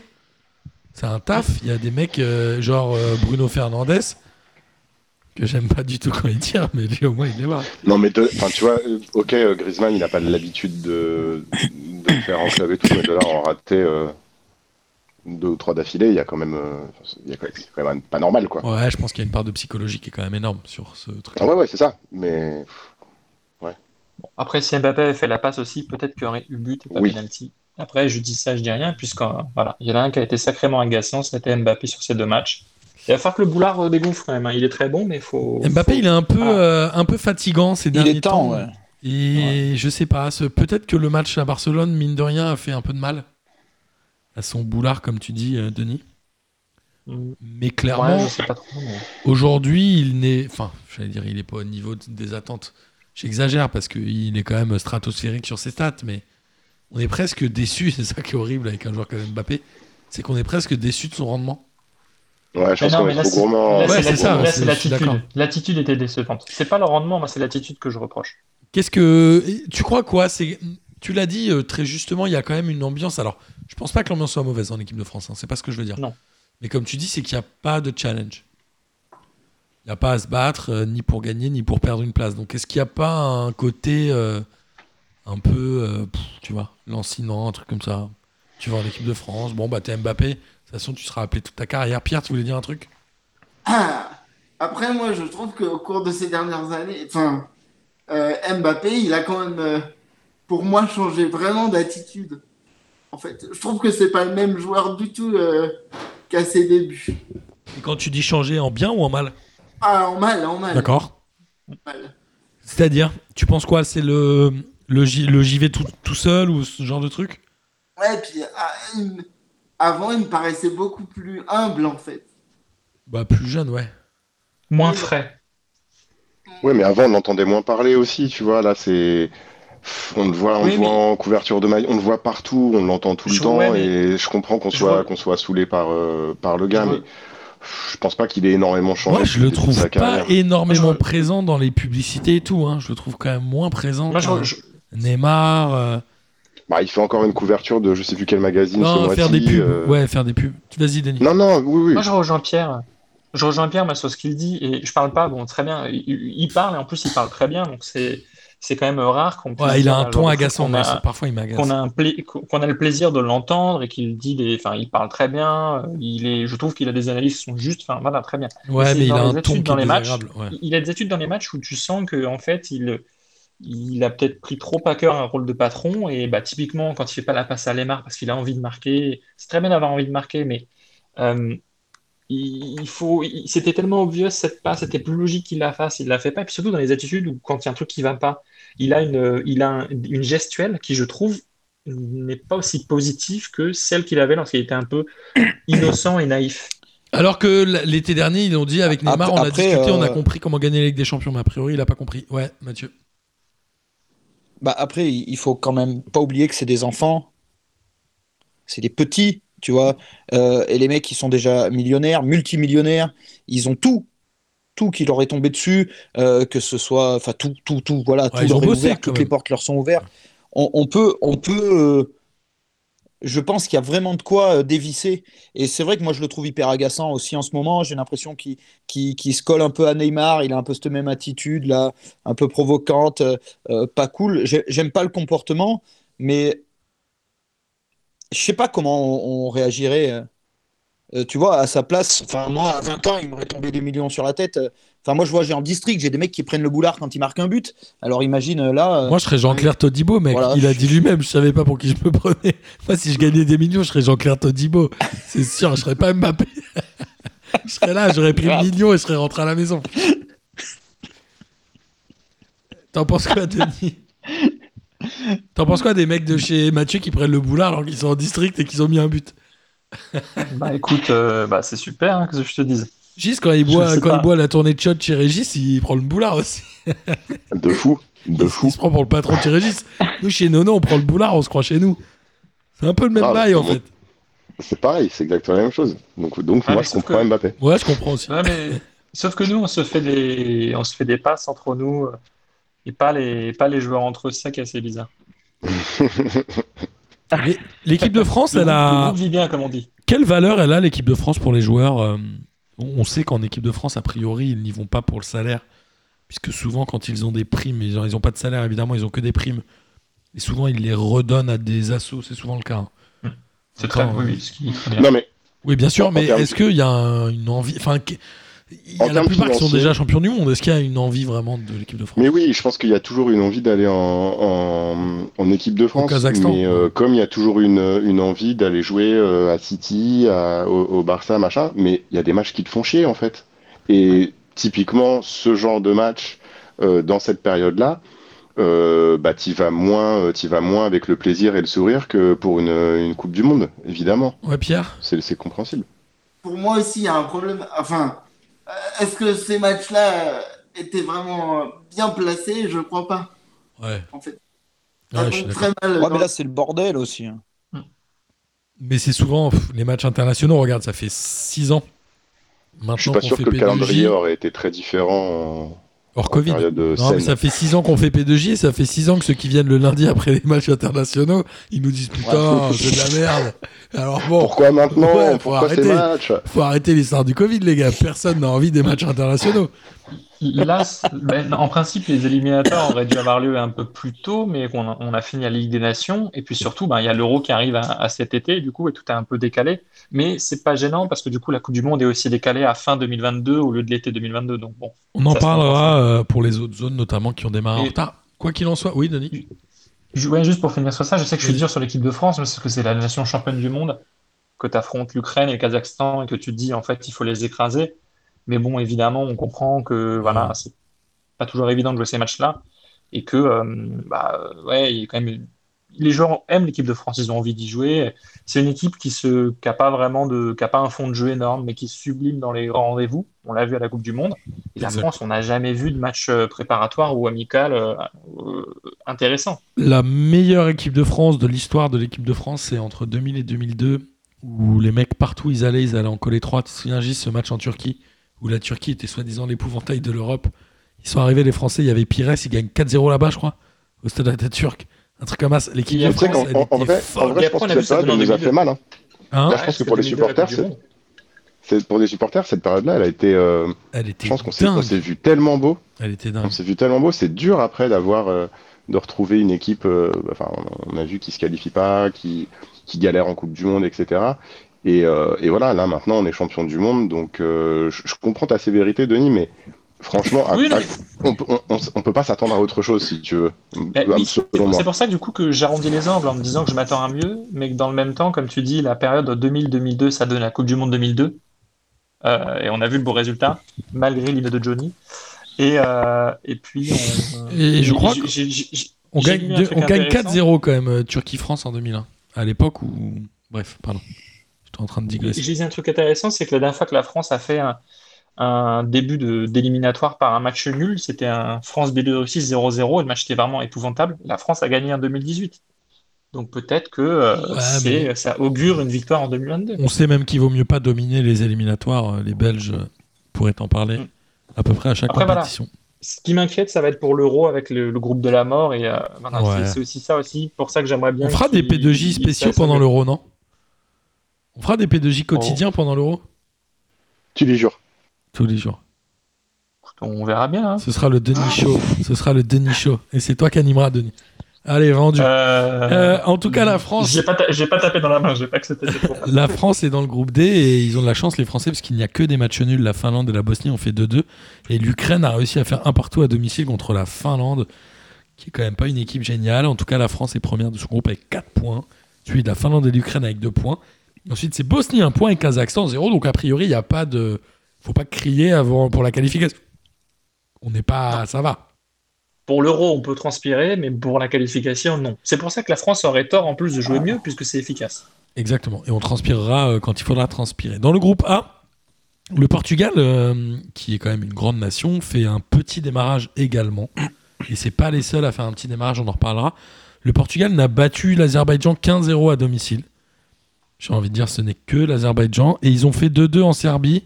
Alors certes, il y a eu un but à la fin refusé à Cristiano Ronaldo avec un sauvetage derrière la ligne d'un défenseur, mais que l'arbitre n'a pas vu, puisqu'on le rappelle, il n'y a ni la goal line ni la VAR dans ces éliminatoires, parce qu'il y a plein de pays qui ne sont pas équipés. Il- surtout que l'UEFA a dit qu'il y avait trop de matchs en simultané qu'il ne pouvait pas gérer autant de matchs en simultané. Ouais, mais même la goal line. Mais la goal line, ça doit coûter assez cher à mettre en place sur un terrain quand même, non? Ouais, et puis il faut que tous les stades soient aux normes. Je suis pas sûr qu'en Azerbaïdjan ou euh, que dans d'autres stades type euh, euh, Évidemment. allez, au hasard euh, Gibraltar ou euh, Malte euh, et Chypre, il y a cette technologie. Après, je me rappelle qu'à un moment, il y a eu des arbitres de surface. Pourquoi ne pas avoir mis cette solution à la place Ça, je ne sais pas. Ah oui, c'est vrai, il y avait des arbitres de surface. hein. ça Mais à- bon, après, euh, à l'UEFA, voilà, UEFA et FIFA, je, je, voilà, j'ai pas pu leur souffler l'idée, puisqu'ils ont des esprits brillants là-bas. Exactement. Euh, Qu'est-ce qu'on a d'autre? Bah, Du coup, la Serbie Mais attends, attends parce que moi, du coup, euh, je, veux, je veux juste revenir sur le comportement de Ronaldo, parce que si on tape un peu sur, sur Mbappé, je trouve que ce qu'a fait Ronaldo, c'est euh, Alors, il était pas extrêmement content. limite. Ah ouais, non mais, enfin, je veux dire, quitter le terrain et jeter son, je- jeter son brassard. euh, On se souvient de Semak en Coupe de la Ligue? Ouais, voilà, j'allais, c'est ce que j'allais rappeler. Bon, lui, il a acheté son maillot, c'était encore pire, mais c'est quand même vachement limite comme comportement. Enfin, c'est euh, Ouais, même pour le grand champion que c'est, je trouve ça. euh, C'était dans le temps additionnel à sa décharge. hyper. Ah ouais, mais quand même. Enfin, le, Mm. pour le symbole, pour ce que tu montres. euh, Oui, Waouh! Et Il est, il est capitaine. euh, Mais oui, pour ce qu'il représente, euh, ça le fait pas. Enfin, Ouais, c'est pas ouf. Mais en même temps, euh, il peut un peu faire ce qu'il veut. Mais c'est Figo, je crois, qui, euh, après la main d'Abel Javier, avait aussi euh, quitté le terrain euh, avant, le penalty, avant que le penalty Zidane soit tiré. Bref. Compréhensible. Toujours les mais Portugais, ça. D'ailleurs, vous avez souhaité la nif de Miguel hier? Eh bah bravo, Denis, bravo. Bah, merci, merci de, nous de l'avoir dit. Écoute, je vais Euh, ok, donc les gars, ils vous régalent. Ok, bonne ambiance chez P2J. Euh, en tout cas, la Serbie, est, et puis, est- tu, tu l'as fait tout seul et tu nous as même pas prévenu. T'as vu la belle ambiance. la Serbie est leader du groupe. J'avais promis à Miguel de vous afficher aujourd'hui parce qu'il m'a dit que vous lui avez pas sauté son anniv. Donc je l'ai fait et je- j'ai alors 45 minutes. Je retiens pour lui dire. En tout cas, la Serbie est leader du groupe.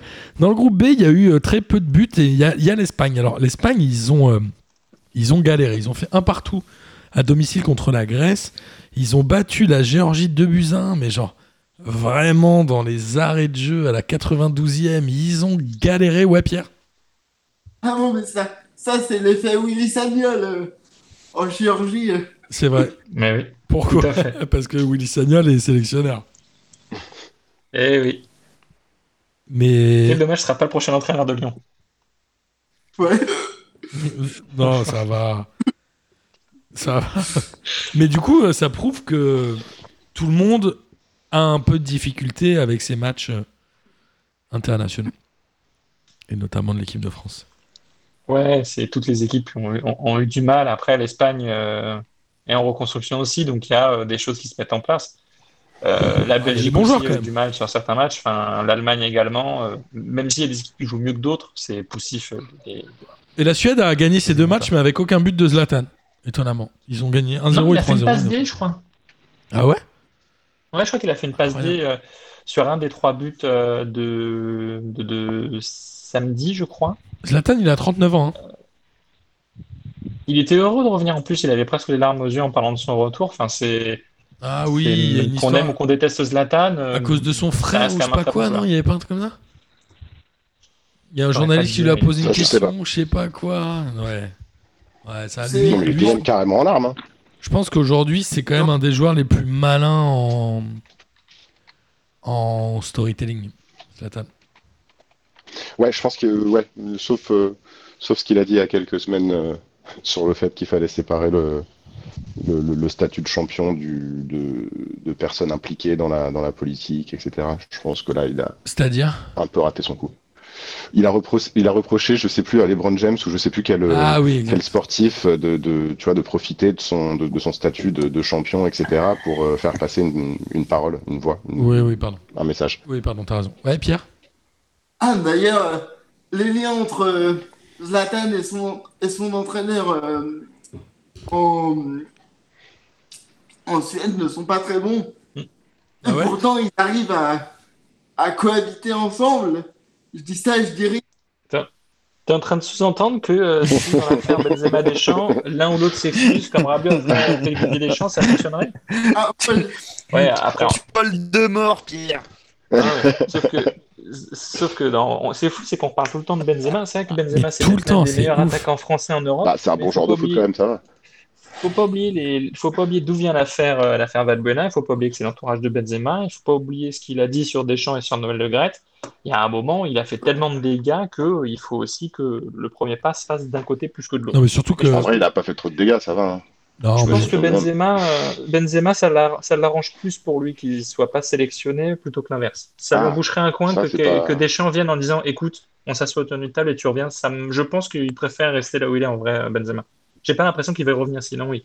Il aurait fait comme Rabiot, il se serait excusé, enfin tous, tous les trucs seraient réglés.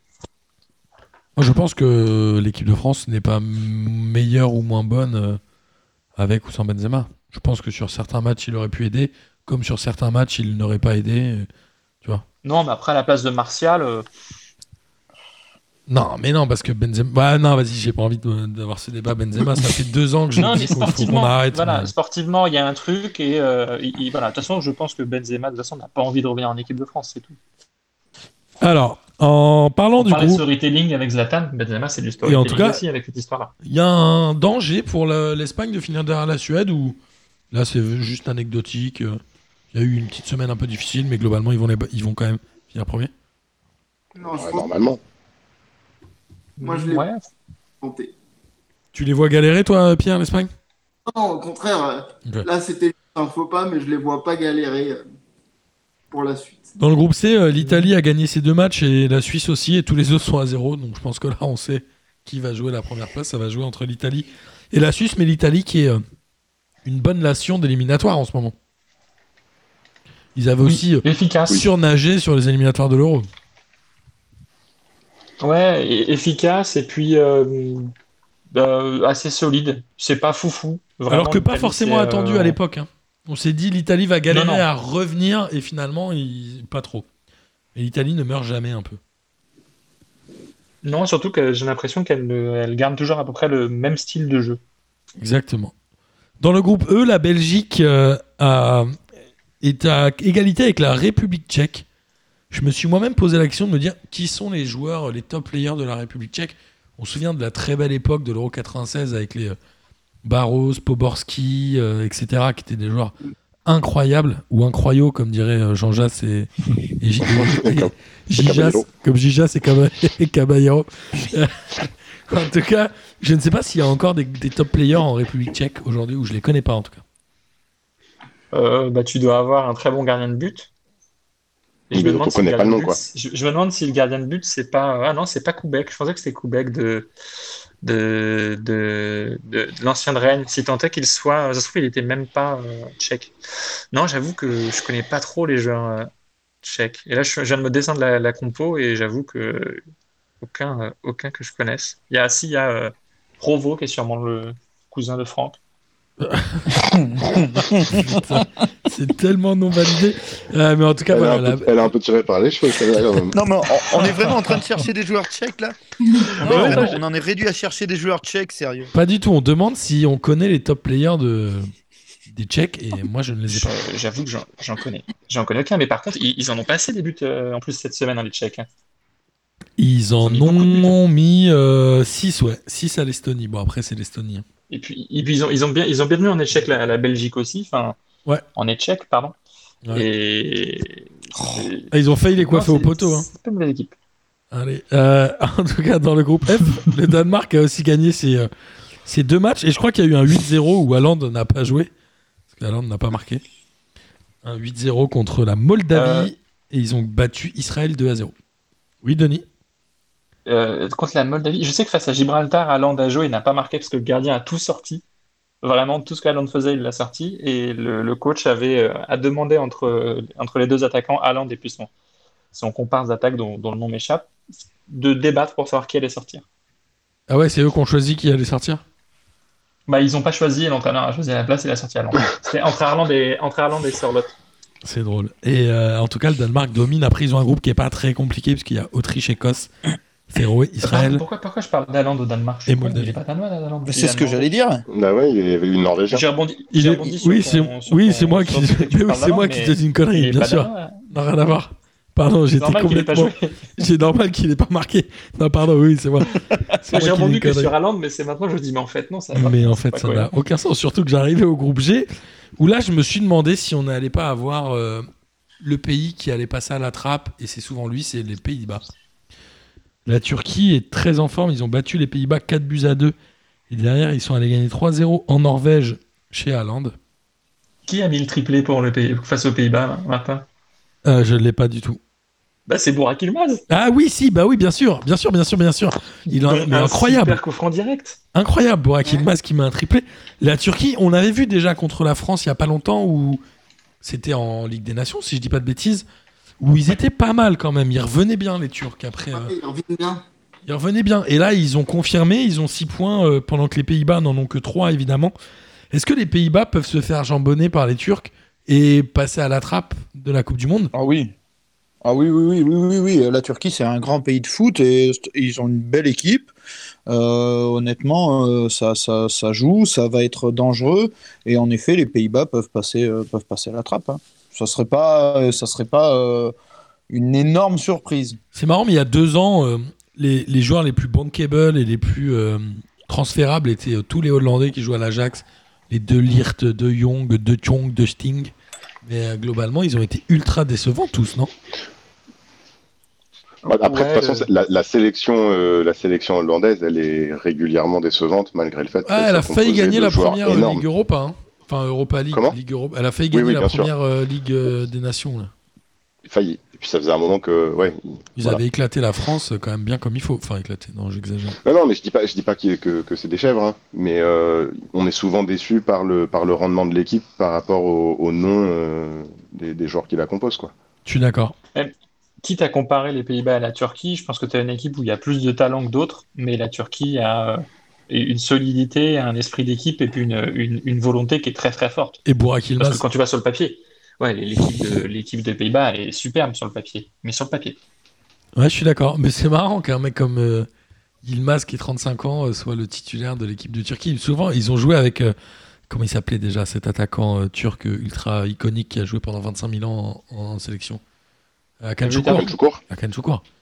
Il a joué jusqu'à. Je pense qu'il s'il pourrait encore être titulaire aujourd'hui. il y a moyen. Ben, tu sais que c'est en Moldavie ou c'est encore Claudio Kecheru Non, c'est en Roumanie ou c'est encore Claudio Kecheru en attaque? Formé Ouais, je- au FC Nantes et formé au FC Nantes de quel- la génération 81.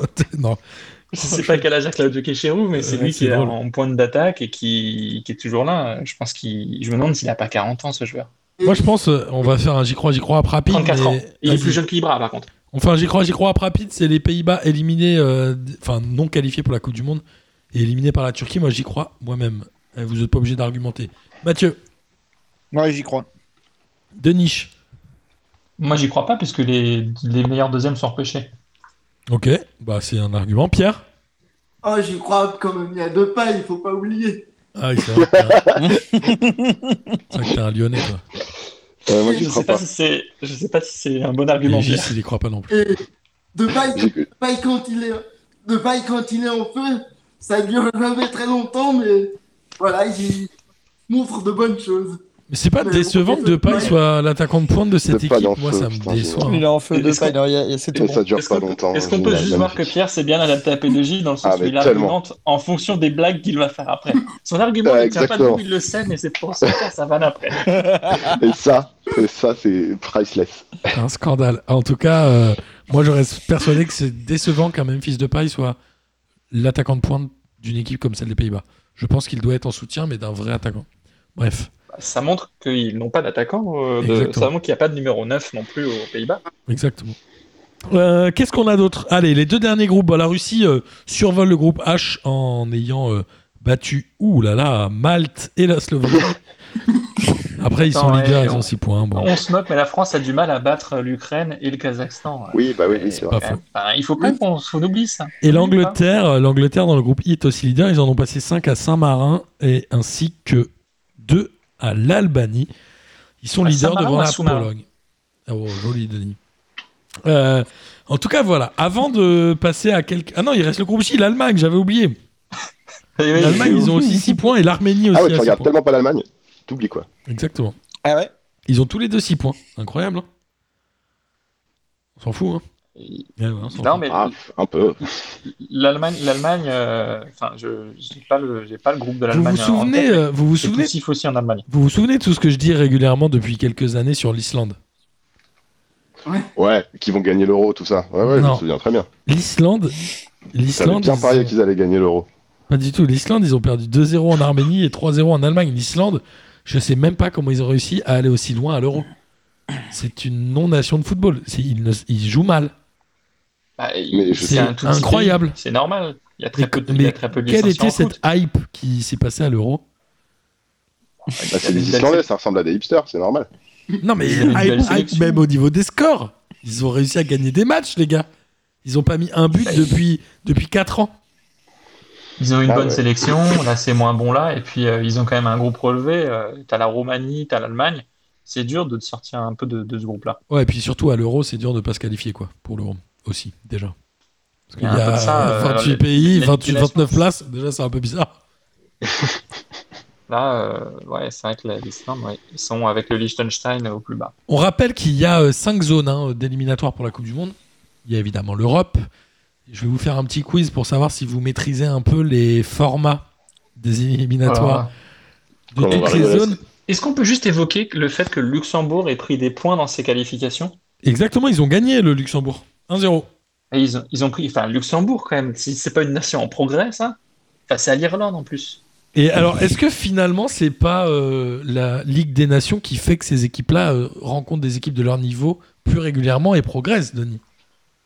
Ah, c'est ce qui fait l'intérêt de la Ligue des Nations. Et je, non, je sais pas si c'est. Je suis donc pour Ça- l'Europa League Conférence.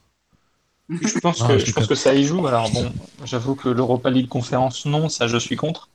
Mais en tout cas, euh, tu vois qu'il y a des nations qui font des résultats intéressants. Euh, L'Arménie, euh, la Macédoine du Nord face au Liechtenstein, bon, c'est un match un peu de niveau équivalent. Non, mais l'Arménie peut euh, clairement aller jouer une deuxième place pour aller jouer des barrages ou un truc comme ça. hein. Bon, ils, ils iront pas Bah, titiller l'Allemagne, mais.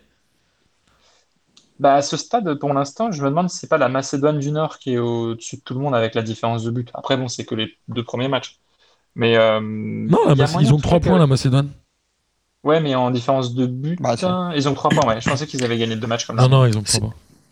C'est une sacrée salade, euh, le groupe de la Macédoine, hein, quand même. Très Et tu as tout à tout à fait superbe. Bon, après, la Macédoine, je sais pas si vous aimiez ça, moi j'étais pas très fan. C'est vraiment un plat de cantoche. C'est vraiment le truc. Ouais, mais carrément. D'ailleurs, c'est une équipe de cantine aussi, je crois. C'est que des cantiniers. vous avez, Exactement. vous avez déjà essayé de couper des légumes dans ce format-là, dans cette taille-là, et puis surtout, enfin, c'est même dans- en, en bouche, c'est une texture qui est immonde. C'est vraiment le pire truc du monde. Franchement, je sais pas, j'ai- non, aucun intérêt. Euh, alors, la zone Il n'y a, que- il y a que dans les, dans, les, dans les semaines spéciales internationales qu'on peut parler de Macédoine de légumes. Exactement. Alors, dans la zone Amérique du Sud, est-ce que vous connaissez le format? Vous connaissez le format quand même des éliminatoires. Oui, Alors, on rappelle que chaque confédération choisit son format d'éliminatoire. Ouais. Alors, c'est quoi, Gis? Ouais, ouais, ouais, ouais, ouais. Vous connaissez pas le format des éliminatoires de l'Amérique du je- Sud? Euh, je pense si, que c'est celui qui euh, donne le plus gros chèque. mais non, mais c'est pas euh, bah, celui qui gagne. euh, Alors, c'est un, cha- mini championnat.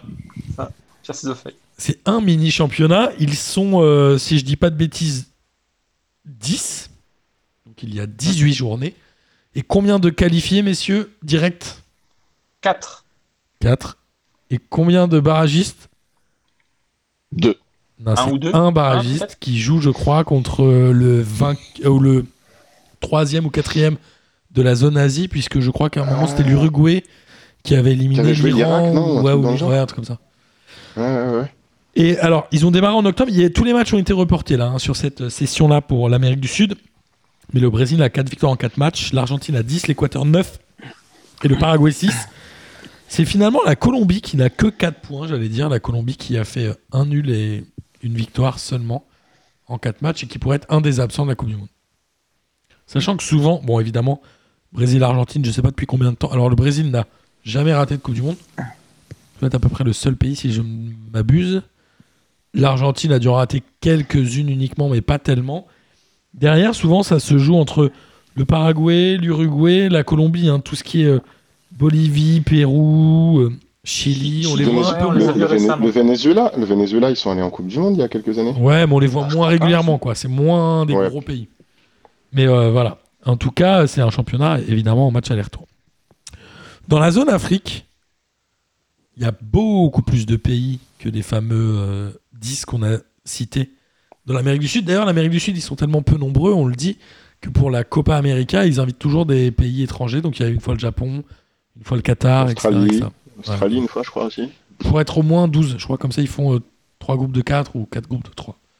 Il y en a un qui joue pas, c'est chiant, il se fait chier. Alors en Afrique, il y a des... euh, histoire de gagner la compétition? En Afrique, figurez-vous qu'il y a évidemment des premiers. Je crois qu'il n'y a pas eu de match, hein, Denis, euh, en Afrique euh, cette Euh, semaine. je j'ai pas je pas. répondrai pas à la question parce que tu, tu m'as donné la réponse. Mais en gros, non, mais euh, je crois que j'ai pas, j'ai pas vu de match. Moi, j'ai pas vu de résultat euh, cette Je semaine. non, parce qu'actuellement, ils jouent justement le, les, les qualifications pour la Cannes. Il y a ça. eu un joli Oui, euh, Algérie-Zambie avec un, un pénalty obtenu par un joueur zambien qui, Et un scandale. c'est magnifique. Et on, se- on se- on- on se rend compte pourquoi le, le football africain ne progresse pas, pourquoi il, il a du mal à, à percer de lui-même c'est Mais c'est fou. Bah, Des pelouses pourries, je- un arbitrage avait- minable, enfin c'est incroyable de laisser Franchement, faire sur l'arbitrage, euh, sur les dernières années, après, j'avoue, on partait de très très très très loin, mais ça s'arrangeait un peu. Genre, les matchs duraient vraiment 90 minutes, il y avait plus de match de 137 minutes, il y avait plus de match qui s'arrêtait à la 87e. Euh, c'était un peu, plus- c'était un peu, j'avais l'impression que c'était un peu rentré dans l'ordre quand même sur le, sur l'arbitrage euh, Pierre? complètement, euh, complètement fou. Non, moi je voulais juste signaler par rapport à la Cannes que du coup euh, les Comores s'étaient qualifiés et que c'était une, Oui, une- une belle performance. Euh, ils jouent tous à un niveau amateur, je crois, si je dis pas de bêtises, ou la plupart. Et c'est beau quand même. Enfin, ouais, ouais, c'est vrai. Bah, c'est his- c'est historique pour les Comores, je pense. hein. Ouais. Les Comores, le Gabon aussi. ouais.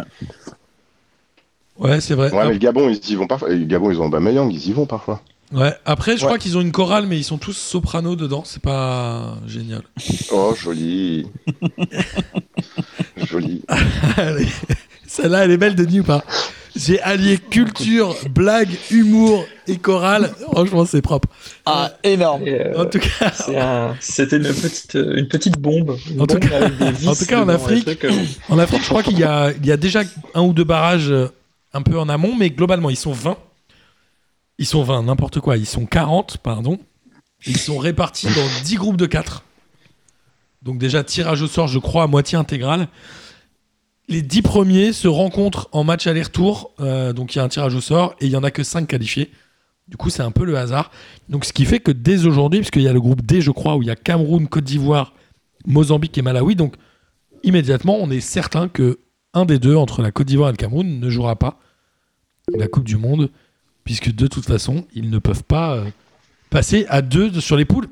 On a souvent dit que le format des éliminatoires était souvent créé bah, soit pour qu'il y ait beaucoup de matchs, soit. Enfin voilà, les confédérations se démerdent, mais il y a des choses qui sont euh, très inégales. Bon, déjà, le nombre de qualifiés en Afrique, on l'a dit, il n'y a que 5 pays qualifiés, alors qu'il y en a 5 en Amérique du Sud. Enfin, 5, 4 plus 1 potentiel sur 10 places, alors qu'en Afrique, ils sont déjà. Je sais pas combien de pays, ils sont au moins 40. et il y a que Ouais, cinq mais qualifiés. c'est 40, fou. 40 Donc déjà, sans compter qu'il y a les tours préliminaires avant, forcément. Il y a les tours préliminaires avant, donc déjà c'est un problème. Et ensuite, le format ne n'aide pas à ce que les grosses nations viennent régulièrement. On l'a dit, souvent l'Égypte, qui, euh, qui est, je crois, le recordman de. Enfin, qui est record de victoire en Cannes, participe assez peu à la Coupe du Monde, ou en tout cas pas de manière régulière. Ah, mais je crois que la seule solution pour, euh, pour l'Afrique, c'est de créer une seconde confédération. C'est qu'il y ait une- je sais pas, une confédération d'Afrique de l'Ouest et une confédération d'Afrique de l'Est, j'en sais rien, mais j'ai l'impression qu'ils sont condamnés à avoir un, à avoir, euh, allez, cinq pla- Avant c'était 4, maintenant c'est 5, je crois. Enfin, Et là, c'est 5, ouais. mais je crois que c'était 4 il y a encore quelques années. Euh, il y a trop, enfin, c'est pas possible, il y a beaucoup trop de pays, il y a 40, pays- il y a 40 euh, équipes de foot. Il y a des bons pays, surtout des bons. Oui, c'est ça. Ils ont quasiment autant de qualifiés qu'en Asie. hein. Je crois que l'Asie, c'est 4. 3. Je vous le dirai après. Ouais, puis J'ai l'Afrique, c'est un continent de football en plus. L'Afrique, Bah c'est un vrai continent de football, euh, avec de très belles équipes qui jouent très bien au foot, euh, hormis euh, les aléas, euh, en effet, euh, de, de- de- de- d'arbitrage, de, terrain. C'est surtout un, un pourvoyeur de talent euh, dans le monde Mais entier. carrément. de- de- Mais ça, c'est peut-être ça. De guerre civile aussi, n'oublions pas. hein. Il y a aussi cette grosse instabilité. Non, mais il y a aussi cette grosse Oui, oui, bien instabilité sûr, dans les compétitions qui font que, enfin, voilà, il y a tout un, tout un terrain où c'est une grande nation de foot, mais c'est tellement précaire que j'ai peur qu'à un moment, euh, si la bascule se fait pas vers le haut, elle se passe tout le temps vers le bas. Le Maroc avait été candidat, alors je sais plus si c'est pour 2022 ou 2026, peut-être 2026 plutôt. Et je crois que c'est le Canada qui l'a eu, non Si je dis pas de bêtises? Les États-Unis, Bah, le truc, Canada, c'est que le, pas le Maroc, il partait avec un gros handicap, c'est qu'il devait. Oh, pardon, j'ai fait une bêtise. Attendez, attendez, excusez-moi. J'ai fait, j'ai fait une bêtise. Excusez-moi, non, tu mais il a, es- il a dû Non, non, je dis- disais, je disais que le, le, Le Maroc, le avait organi- devait organiser une canne au moment de l'épidémie d'Ebola. Et donc, ils ont annulé, enfin, ils ont annulé quelques mois ou semaines avant, mois, je crois. Et euh, en urgence, là, ça a été délocalisé en Afrique du Sud. Donc, je pense que leur, euh, leur dossier de candidature euh, est- enfin, pouvait un peu pâtir de, ce, de, de cette réputation-là. Ouais, et la Coupe du Monde 2026, honnêtement- elle va se dérouler euh, euh, en Amérique du Nord. Pardon.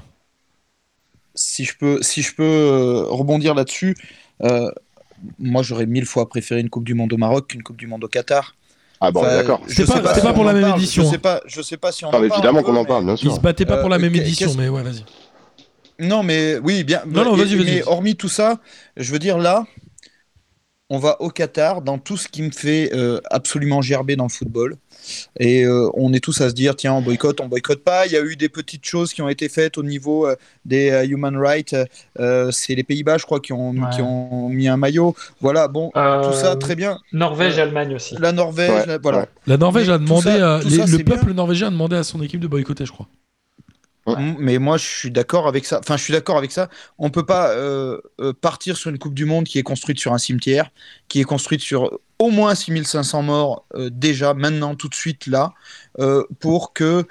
Mais là, je veux pas faire le bolchevique de base, mais on peut pas, on peut pas construire des stades climatisés pour que quelqu'un Bah, évidemment. joue, joue- là-dessus. mais c'est pour ça, Euh, c'est pour ça que on peut, enfin, le, le- Ouais. le- la, la vague de, de boycott qu'il y a là, elle est euh, évidemment euh, euh, utile et, et- et- mais elle est très très très très très très tardive en fait. Mais bien Elle sûr, c'est trop tard. Enfin, je veux dire, là maintenant, les stades ils sont à moitié construits, enfin plus à moitié construits. Voilà, il fallait le faire plus tôt. Et puis, Et, et Et le tant mieux, tant mieux, tant mieux FIFA. qu'on le dise. Moi, je vais lancer un débat, tant mieux mais- qu'on le dise. Hein. Je vais lancer un débat, mais est-ce que c'est le rôle des joueurs eux-mêmes de boycotter ou est-ce qu'il vaut mieux, Non. ou est-ce qu'il vaut mieux aller la jouer pouvoir de le faire. Ou est-ce qu'il vaut mieux aller la jouer en faisant des gestes, en portant des choses qui montrent que t'es contre C'est-à-dire qu'un un sportif, c'est un sportif. C'est-à-dire que lui. Bah, tu vois, aujourd'hui, C'est difficile de lui demander de s'engager, question- je trouve. Si tu poses ta question là, aujourd'hui, le 29 mars, euh, moi je, suis- je suis d'avis qu'il vaut mieux y aller et faire un maximum de boucans là-bas, mais tu risques de finir en tôle au Qatar. Ouais. Non, Tu- si t'es tu Mbappé, pas faire jamais de- en tôle. Bah, Tu pourras pas faire de boucan tu là-bas. finiras pas en tôle au Qatar. Mais regarde, on, on pense à une Tu meuf pourras pas comme. faire euh, de boucan là-bas. je pense tu à pourras ça. pas faire de bruit là-bas. Regarde par rapport au JO, je vais vous dire un truc n'a rien à voir, mais Mélina euh, Robert Michon, qui est, euh, je crois, une des doyennes de l'équipe de France, qui est au lancer du poids, elle devait participer euh, à Tokyo. A priori, avec le décalage d'un an, vu son âge, etc., ou le risque de se blesser même, hein, potentiellement, elle ne va pas faire ses Jeux Olympiques, alors que c'est quand même l'aboutissement d'une carrière pour un sportif. C'est-à-dire que lui, sa carrière, c'est le sport, c'est pas la politique. Donc pour moi, je trouve ça difficile de lui demander, lui, de s'asseoir sur un rêve La personnel. comparaison n'est pas la même. Non, mais c'est un exemple pour un rêve personnel. Par Ouais, contre, mais que les joueurs y aillent On en peut- mode. Mais c'est pas la même. demander ça aux joueurs. Que la Fédé On peut y pas aille ou que demander les ça aux joueurs y aillent en se disant on a- il on s'est rien on passé. est, euh, Enfin, je suis désolé, on est, on est sur, euh, sur complètement autre chose. On est sur une Coupe du Monde qui a été achetée. Euh, on le sait, les chèques ont été faits, etc. Et on est les sur. chèques. Et voilà. Et c'était pas des, des chèques en bois. Euh, ils ont, enfin, tout a été acheté.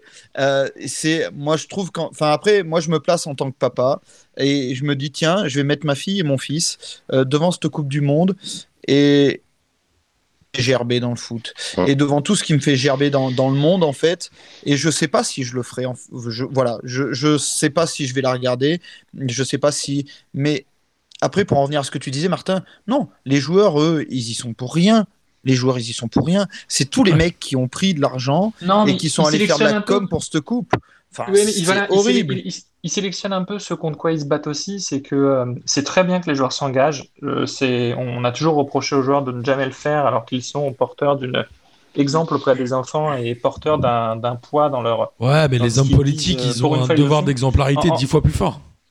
Non, mais alors oui, mais euh, en termes de retombées, je pense qu'en termes d'influence auprès des plus jeunes publics, un joueur de foot en a beaucoup plus qu'un président de la République. D'ailleurs, bah, de toute façon, tu votes Ah, pas mais bien avant sûr. 18 ans, donc tu t'intéresses quasiment jamais. Mais euh, euh, c'est contre la FIFA euh, qu'il faut s'indigner. C'est la FIFA Bien qui sûr. a donné cette Coupe du Monde-là. Sauf que jamais les joueurs ne vont le faire puisqu'ils sont sanctionnés par la FIFA et pas par le Qatar. Donc ils sont tranquilles. Quand il s'agit de s'indigner contre les Ouïghours, enfin contre la Chine euh, à l'égard de la, de la politique des Ouïghours, c'est sélectif aussi. Personne ne s'y prononce sauf Griezmann. Ah. Mais les autres joueurs qui sont avec des- en contrat pour Nike ou Adidas, enfin, c'est, c'est, c'est- je trouve ça très bien qu'ils le fassent. Ouais, mais attends, est-ce que c'est les contrats qui font qu'ils peuvent pas parler ou juste ils savent même pas de quoi on parle? Enfin, il y a un moment, c'est des sportifs, tu vois. et oui moi je crois que c'est pas aux joueurs hein. Non, mais il y a un moment, le- les mecs, les parle, Ouïghours, ça très se trouve. bien. Non, Enfin, mais ce que je veux dire, c'est que pff, ça leur en touche une Ah sans oui. faire bouger l'autre. Ils savent même pas, les, tu vois. Tu t'exprimes contre ton équipementier, tu perds de l'argent. Tu t'exprimes contre le Qatar qui euh, fait du sport washing, qui a besoin d'une compétition. Le Qatar, ils vont pas trop te sanctionner, euh, ça va passer un peu à la trappe. Non, mais je crois. Nous, en ouais. Europe, on aura vu ça, les pays étrangers le verront pas, et puis basta, quoi. Ça sera, je crois l'histoire sera écrite. Enfin, voilà, Parfois, il on- de- n'y aura pas de problème pour le Qatar. parfois, on imagine trop de vénalité chez les joueurs de foot, alors que parfois, juste, il y a des sujets. Ils s'encarent l'oignon comme. euh, Tu vois, Non, juste, ils savent même euh, pas ce que ça veut dire. Ça se trouve, il y a plein de joueurs de foot. Les Ouïghours, ils savent même pas ce que c'est. Ben oui. Non, mais est-ce que c'est pas Mais est-ce que c'est grave en fait? Est-ce que c'est grave? C'est pas leur boulot. Ils sont pas dans la politique, ils sont pas dans les aides internationales. Il y a un moment, les mecs, c'est des sportifs, quoi. Pierre Non, mais c'est pour ça que je te dis que l'indignation sélective. C'est ça, moi je pense que euh, en fait le sportif, il est quand il a des échéances d'une Coupe du Monde, euh, il se focalise sur l'événement sportif et tout ce qu'il y a autour. euh, eh ben, euh, comme on disait tout à l'heure, c'est le rêve d'une vie pour un Ah ouais, Ah, c'est sûr. donc euh, euh, peu importe les circonstances qu'il y a autour, c'est aux fédérations pour moi de gérer ça, c'est pas aux joueurs individuellement en fait. Ouais, je suis d'accord. Et puis parfois, on leur demande d'être plus vertueux que qu'on demande à des hommes politiques. Quand tu vois Balkany qui va danser à la fête de la musique, Ah ça, oui, c'est un truc qui, devrait- qui est dix fois plus scandaleux qu'un joueur de foot aille pas parler des Ouïghours quand il. Tu vois ce que je veux dire? Non, non, mais moi je, je dis Mais- juste ça pour dire que l'indignation est sélective dans le sens où euh, là, euh, ce sont forcément des joueurs qui n'ont aucun rapport avec le Qatar qui le font. Non, moi je Les crois que tu leur le prêtes faire alors que- beaucoup trop Non, de, de vénalité qu'ils n'ont en vrai. Franchement. hein. Non, mais non, non, euh, c'est, enfin, les Ouïghours, tout le monde sait ce que c'est, euh, Oh, tout le monde mais en parle oui, en ce moment. Enfin, Non, voilà, mais tu vois ce que je veux dire. Et, mais en revanche, pour Dans le ce cas, pourquoi Mbappé va pas nous Français. parler de la Birmanie? Vois, Mais c'est quoi le rapport? Enfin, il a... Tu je veux dire? Bah, il n'en parle pas parce qu'en mais- même temps, il est sponsorisé par Nike. Je sais, Moi, je crois Ah pas. bah je pense qu'il y a des sujets qui Eh. touchent pas. ouais. Tu, tu penses que les Français vont parler de ça alors que Zidane a été le porte-étendard de la Coupe du Monde au Qatar? Tu penses que l'Espagne va en parler alors que Iniesta et Xavi ont signé des contrats là-bas? Mais non, c'est les- étonnamment, c'est des Norvégiens, des Allemands et aucun des pays qui n'ont aucun rapport avec le Qatar qui font ça. Ouais, euh, en vrai, en vrai, moi, je crois qu'il y en a plein. et Ils s'en tapent. Euh, Très Mathieu sélectif, je trouve. Nous, nous euh, tous- tous spectateurs et consommateurs de foot, c'est nous qui payons. C'est nous qui avons l'argent et qui leur ramenons l'argent. C'est nous qui devrions On est ouais. tous au courant. On est tous au courant. Ouais. On, on sait exactement tout ce qui se passe. On l'a vu, on l'a su très tôt. Là, il y a eu un article de SoFoot, mais très tôt, on savait que c'était ça. Est-ce que c'est pas à nous d'éteindre notre télé? Eh bah ouais, on va peut-être louper une Coupe du Monde. C'est- Peut-être, peut-être. Ouais, mais moi, alors, je sais pas si j'ai envie de la montrer à mes enfants. Euh, euh, Tu dis ça, mais dès qu'elle va démarrer, tu vas mettre Tom devant. J'écouterai les résumés à P2J. Ouais, Mais, c'est sûr. euh, Non, mais je sais pas, je sais, je sais pas en fait. Voilà, je me dis, c'est peut-être à nous au lieu de dire tiens, c'est aux joueurs de foot d'être d'être vertueux, euh, c'est à la FIFA 2, c'est à- peut-être c'est juste à nous de dire. Et puis puis peut-être c'était à nous d'en parler aujourd'hui et c'est cool d'en parler aujourd'hui. Et, et- et peut-être c'est à nous de de- d'en d'en parler euh, quand on quand on discute avec les copains. Et, et peut-être c'est à nous de dire qu'on qu'on va pas la regarder. Voilà. Je Oui. sais pas. hein. On peut pas, on peut pas reprocher aux joueurs, en tout cas, de ne pas jouer cette Coupe du Monde. C'est pas à eux de refuser de jouer une coupe ou pas. Non, mais est-ce qu'il est vaut Voilà. mieux ne pas la regarder ou est-ce qu'il vaut mieux même carrément boycotter euh, des marques comme, euh, je sais pas, McDo qui sont euh, sponsors officiels, euh, Coca-Cola, enfin, je sais pas, tu vois. De toute façon, il faut boycotter ces marques, De toute façon, non, mais en fait, tu vois, de dire, en fait, pareil, de base. c'est-à-dire que boycotter le fait de regarder la Coupe du Monde, tu te punis pour un truc dont tout le monde s'en fout de toi, c'est-à-dire que l'argent il est fait, enfin, tu vois, je veux dire, Hmm c'est que tu t'imposes une autopunition. Sauf, sauf si personne regarde en fait. Tout le monde s'en fout euh, de, de moi. En effet, si j'étais à ma télé tout seul, euh, tout le monde va. enfin, Non, mais dans ce cas, t'achètes pas Ouais, Panini, tu vois, tu vas je- pas je McDo. Je te, dirais, la- je te dirais la même chose des joueurs. Si tout le monde ouvre sa gueule, si personne n'y va, bah la FIFA fera rien en fait. Attends, mais il y a eu des histoires de Ah boycott. ça c'est euh, très clair. Il y a eu des Ça, histoires de boycott en raison Argentine. C'est qui? C'est les Pays-Bas qui ont boycotté. euh, Non, c'est euh, Cruyff qui a boycotté la Coupe du Monde en Argentine. Alors après, il disait que Ah oui, un oui, peu- oui, en 72 Ouais. Non, pas du tout. Et aujourd'hui, aujourd'hui, moi j'ai j'ai une question, mais aujourd'hui, le boycott de Cruyff, est-ce que les gens s'en souviennent? On sait même plus. Les gens s'en Moi, foutent. je, j'étais pas. Voilà, C'est-à-dire qu'un pas- joueur, une équipe. Non, mais nous non plus. Denis, calme-toi. hein. Non, mais t'es- Je sais pas vous, mais moi, j'étais pas né personne. Tranquille. tout le monde s'en fout. En fait, si c'est un joueur ou une fédération, tout le monde s'en fout. Et si demain la France boycotte mais- le Qatar, dans 10 ans, on oubliera. Pourquoi Et étaient la pas France ne boycottera pas, Pas sûr. Qatar. Non. Pas sûr un parce que la. France est championne du monde. France championne du monde qui boycotte Ouais, euh, la Coupe du pas. Monde, peut-être, peut-être ça marque, peut-être. Mais, par contre, voilà. Non, c'est moi, pas je pense que la question, c'est que- pas c'est que des dirigeants euh, du football, euh, tout comme des politiques, aillent en tôle. Ça fera déjà beaucoup plus avancer le schmilblick Ah, que si oui. la France boycottait une Coupe du Monde. Mais évidemment. Ah, Mais je pense pas que même- déjà pas la base, c'est ça. Moi, je, je trouve ça difficile de demander à des footballeurs d'être plus vertueux que des. Tu vois Non, Je mais- trouve ça compliqué. La question de base à l'évier, la question de base, c'était de se dire est-ce que c'est bien que les joueurs fassent du militantisme? Oui, c'est bien, à, sur à un niveau euh, réel, à un niveau cohérent. Mais, mais après, quand tu le fais, tu le fais pour beaucoup de choses de A à Z et tu sélectionnes pas ta com. Tu ne communiques pas pour les trucs sur lesquels tu n'auras pas de conséquences. Mais moi, je préfère qu'un joueur de foot, il se positionne sur une asso de quartier de là où il a vécu, plutôt que sur un truc au Qatar, ou alors, enfin, je sais pas comment Carrément. t'expliquer. C'est Ouais, que je pense qu'il faut que ce soit cohérent. Et pour moi, une Coupe du Monde, c'est tellement plus gros qu'un joueur de foot ou qu'une fédé, c'est que ça doit être une action plus importante. C'est-à-dire que on parle pas là de s'énerver contre. Alors, il y avait quoi? Il y avait euh, les mecs de Bachak Shehir. Ouais, l'arbitre raciste de Bachak Shehir, ça concernait deux équipes, donc 22 mecs. En l'occurrence, une Coupe du Monde, ça concerne toutes les fédérations. C'est-à-dire que je pense que la réponse doit être euh, au niveau de la compétition. Ou, tu vois ce que je veux dire? C'est-à-dire que si tu as la France qui boycotte, je te jure, dans 20 ans, les gamins, ils sauront même plus pourquoi la France y était pas. Vraiment. Il, il y a... Non, mais après, justement, le romantisme, terme- tout ça. D'où le terme sélectivité aussi. C'est euh, le Qatar aujourd'hui, euh, il débecte énormément de gens, énormément de fédérations, à la fois sportivement parce que le Qatar met énormément de fric dans le football européen. Voilà, hein, je, CF Bayern Munich et CF qui dirige le football allemand aujourd'hui. Et puis dans le même temps, il y a tous ces morts-là. Il y a aussi un effet d'aubaine. Oui, mais ce n'est pas le sujet des footballeurs. C'est ça que je veux te dire. Ben ouais, mais dans le même temps, euh, Non, c'est le sujet des fédés. C'est le sujet des mecs qui sont, euh, euh, qui sont, euh, qui sont votants pour la France à la FIFA et qui ont voté pour le Qatar. Le sujet, il est là. Il n'est pas sur Mbappé ou Griezmann qui a un contrat Head and Shoulders où ils, ont, ils produisent leur shampoing au Qatar. On n'en est pas là. Ouais, mais maintenant que c'est fait, euh, non mais Oui, and maintenant c'est des fait shampoings au et que, Qatar. euh, t'as des... Non mais m- maintenant que c'est fait, il faut quand même que tu parles des, des 6500 morts et que tu dises, bah, écoutez les gars, Bien bah, sûr, enfin, mais c'est pas aux footballeurs d'en parler. C'est à, Noël Le c'est à, c'est à Michel Platini. Vous avez vu ce reportage eux, Platini eux, romantique Ah non, c'est mon pas dékiff de la semaine. Pardon, vas-y. eux, ils doivent rendre des comptes. Voilà. Bien sûr. Maintenant, c'est fait. La, la Coupe du Monde, elle aura lieu là-bas. Elle attribue, De toute façon. Et, que des joueurs te disent, bah les gars, il y a quand même eu beaucoup de morts euh, pour une Coupe du Monde que l'on va jouer. Moment de fête, moment très important pour nous, mais aussi pour le public, et qui est quand même 6500 morts, c'est quand même énorme.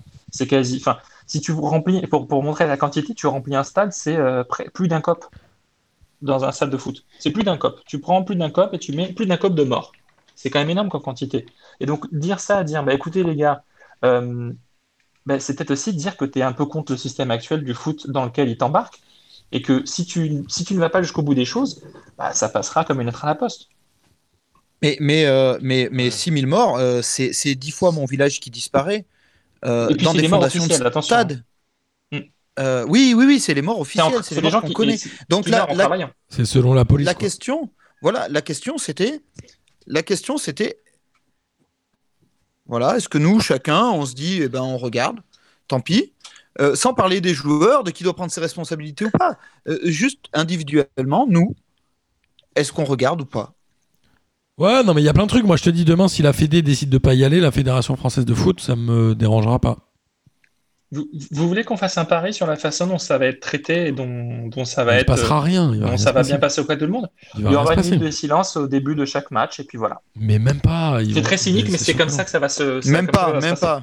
Non, parce que ça, ça voudrait dire, ça même reconnaître pas, le truc et tout. euh, non. Ouais. Mais quand tu, Pierre si tu Non, reconnais c'est quelque chose, faut pas t'a- possible. faut t'avouer, faut à moitié pardonner. hein. Pierre, Pierre, il veut dire un truc. Oh, moi, tu parles. Non, pas convaincu. Ça va passer sous silence, oui, c'est sûr, mais. Voilà. Non, mais il y a des assauts, il va y avoir des happenings, etc. Mais je trouve que. Enfin, c'est un peu comme tout, c'est-à-dire que je trouve ça compliqué, moi, de, de dire que c'est à cause des joueurs ou que ce soit eux qui faillent responsabiliser. Je trouve ça Ah étonnant, tu Mais- vois. Non, mais non, mais c'est personne ne dit Mais- ça non plus. hein. Mais qu'il mais qu'il porte le projet. Non, non, c'était pas du porte- tout le discours. Non, voilà, qu'ils portent le projet, c'est très bien. Vu l'impact qu'ils ont, c'est très bien qu'ils puissent porter le projet. Et après, euh, en revanche, le problème qu'il y a, c'est qu'en portant un projet comme ça, il faut que tu en portes beaucoup plus. Et du coup, tu en conviens à un choix des projets que tu vas porter quand même, parce qu'il faut que tu ménages un peu la chèvre et le chou. Mais c'est très bien qu'ils le fassent. Mais tu vois, je... On, on parle. En fait, moi en fait, euh, moi, moi en fait, je voulais, je voulais justement, c'était pas dans l'idée de dire quand je lance le truc, c'est pas dans l'idée de dire qui doit prendre ses responsabilités ou pas. C'était vraiment en parler pour que chacun, chacun, euh, du coup, maintenant informé, euh, agisse en son âme et conscience. Mais ne demande pas aux autres d'agir. De toute façon, on peut pas demander aux gens d'agir si on veut changer les choses. Il faut d'abord faire nous. Euh, on peut pas dire aux gens, moi je fais rien parce que finalement personne fait rien. Euh, voilà, peut-être on peut se dire, moi je fais pas. Je suis d'accord. Peut-être ça a aucune conséquence. Je suis d'accord, mais nous, on n'a pas voté. Nous, on n'a pas voté pour que cette Coupe du Monde se fasse au Qatar. On n'a pas voté Ah, pour qu'il y ait des stades qui soient climatisés. Donc, il y a un moment, les vrais responsables, bah, il faut peut-être qu'ils répondent de leurs actes. C'est que moi, je trouve ça à chaque Mais fois, eux ne c'est un peu le, de leurs actes. c'est un peu le principe de l'écolo euh, culpabilité, où euh, le, le petit dernier maillon de la chaîne, il se sent mal, et il se sent euh, coupable de pas être écolo, alors qu'il y a des porcs en haut qui polluent comme des cochons. Et eux, on leur demande jamais rien. Ou Mais- comme ces gens qui ne payent pas d'impôts. En. France, comme Muliez, bordel. Muliez, il paye 800 euros d'impôts en France, bordel de merde. Ouais, mais non, mais, en non, fait, mais moi là, je me sens pas coupable en fait, sont- si tu veux, je me, Il faut pas, sens mais il faut coupable, surtout c'est pas. ça, j'ai pas, j'ai pas voté, j'ai pas machin, je me sens pas coupable. Et c'est pas parce que tu regardes cette Coupe du Monde que t'es une merde.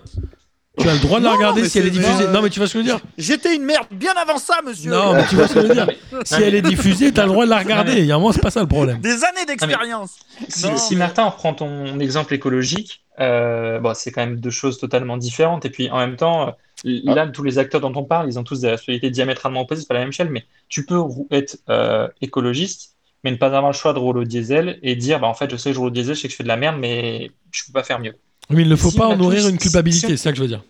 Non, non, tu nourris pas de culpabilité, Il mais faut si, pas, si on a tous conscience du problème, c'est en ayant tous conscience d'un problème et en parlant tous d'un problème que l'on sait que ce problème-là existe et qu'on trouvera des solutions pour que ça avance. Donc que des joueurs mettent le problème et érigent ce problème en haut, parce que mine de rien, en principe, la FIFA interdit toute revendication politique, en principe, c'est sanctionné ça. Bien Et sûr. là, c'est autorisé. C'est déjà un énorme progrès.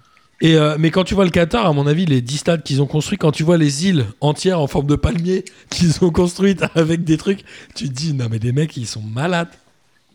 Ils sont Ah, ça fait flipper. Hein. C'est un État qui veut grandir, qui veut exister. C'est pour ça d'ailleurs qu'ils ont obtenu la Coupe du Monde. Euh, c'est peut-être, justement, c'est, c'est peut-être là-dessus, pardon, qu'il peut, qu'il peut se passer quelque chose. C'est que s'il se passe vraiment, vraiment euh, euh, beaucoup de, enfin, s'il y a une énorme communication anti-Qatar pendant la Coupe du Monde, ça peut faire, ça peut avoir l'effet inverse pour eux. Je pense que c'est maintenant peut-être la, m- le- le- le- la meilleure chose qu'on puisse espérer. Tout, tout ce qu'on appelle de nos voeux, je, je, je suis d'accord, mais je pense que c'est assez irréaliste et que ça se passera pas.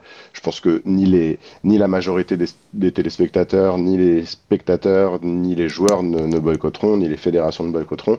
Par contre, ce qu'on peut espérer, c'est qu'à tous les matchs, euh, des mecs arrivent en, en- en- avec des t-shirts human rights, Ça, avec euh, des choses qui se passent, de- des, Un brassard noir. des gens qui refusent de serrer la main euh, de la personne qui va leur remettre le prix à la fin. Comme Domenech vois, avec le- formes, sélectionneur mais je pense mexicain, que c'est la seule chose 2010. qu'on peut espérer.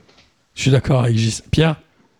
De toute façon, je pense que par rapport au temps qui reste par rapport à l'événement, la seule chose qu'on peut espérer, c'est des actions sur place. Ouais. Et c'est trop tard pour faire les choses avant. Enfin, il fallait le faire bien avant s'il fallait décider de quelque chose. Mais non, et puis la, Fédé qui que- boycotte ou le joueur qui boycotte, c'est lui qui est perdant. En fait, il gagne rien. euh. Regarde, Ada Egerberg qui a euh, boycotté la Coupe du Monde euh, féminine avec la Norvège, elle aussi. Non, Danemark, Norvège. Bah, elle, elle boycotte la Norvège. Elle, elle boycotte la, la- la Norvège Ouais, de mais manière elle, générale. elle a gagné quoi, elle? Le ballon d'or.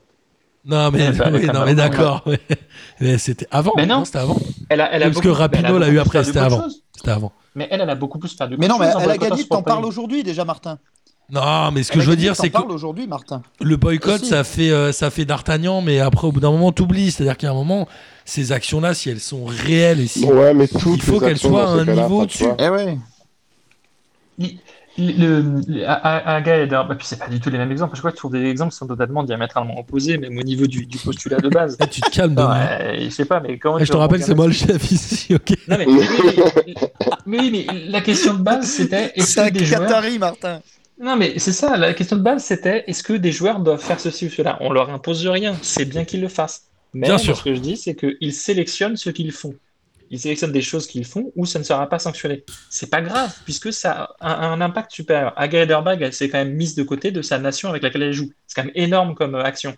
C'est quand même différent que de faire une action contre un pays qui ne peut rien contre toi. Alors que si tu le fais contre la FIFA, il y a des sanctions. Alors que c'est la FIFA qui attribue le truc. C'est bien qu'il le fasse, le principal c'est qu'il le fasse. Maintenant, en faisant ça, qu'il le fasse pour beaucoup de choses et pas que pour les choses qui les arrangent. Mais c'est vraiment. euh, ouais, c'est un peu dramatique quand même, le, les instances actuelles. Et je pense Ah ouais. que c'est vrai à la FIFA, c'est vrai dans les autres fédérations. Mais globalement, le Ah, c'est foot L'establishment devenu- de chez Establishment. Tu... c'est devenu dégueu, quoi. Ah bah. Vas-y, viens, on fait un prends, P2J euh, pendant la Coupe du Monde, on regarde pas les matchs, on parle d'autre chose. Ah, Eh bah ça, ça me ferait marrer. Là, je veux bien les faire. Ah, parce que sinon. C'est quoi on, on, on fait, euh, on regarde les on regarde des matchs d'une autre Coupe du Monde qui s'est déroulée il y a longtemps. Genre. Ouais, et on les commente. 12.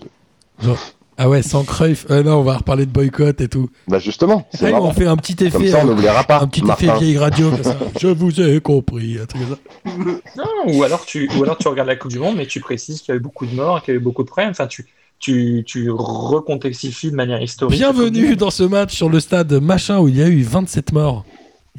Alors apparemment, bah ce ouais, au 37 final, euh, d'après les derniers. mais Ou on regarde la Coupe de la Ligue. Non, elle Non, n'existe non, plus. non, heureusement. non, non, non. Non, là, Non, je- non, pour le coup, je non, Qui non, là sont pour le les... Quelles sont les nationalités Je veux euh, bien souffrir, mais il y a des limites. Quelles sont les nationalités qui Vous seront au rigolez sur la Qatar pour faire les travaux? C'est les Népalais beaucoup? Euh, Euh, non, c'est euh, les Pakistan. Palais, pakistanais. Et attends, je sais plus. Euh... Philippins Non Il y a pas de Surtout que j'imagine que c'est euh, Beaucoup, Beaucoup, oui. majoritairement, je crois. J'imagine que c'est pour gagner. Eh ben, il faut, il faut commenter non P2J avec, le- Avec quoi? Je vous ai perdu. avec, le maillot des, avec le maillot des Philippines. S'il existe un maillot des Philippines, cela dit. Mais ouais, mais nous le problème c'est qu'on n'est pas en vis- on est on est en audio seulement quoi. Merde. Bah, du, du coup, ça nous coûtera moins cher. On peut dire qu'on a tous le maillot et personne ne saura, personne ne vérifiera. Bah là on l'a déjà aujourd'hui donc c'est déjà bien. Euh, super. Euh, ok. Alors on n'a pas fini sur les différentes zones. Inde, Inde, Inde, Bangladesh, Sri Lanka aussi. Ok. Ok. Euh, super. Alors sur les sur les comment les dernières euh, nations, j'allais dire non, les dernières fédérations. On a la zone Asie. Alors la zone Asie, il y a euh, plusieurs tours préliminaires. En fait, ils ont quatre tours en tout. Au troisième tour, c'est là où on en est. Il y a deux poules de 6 avec les 1 et les 2 qualifiés direct.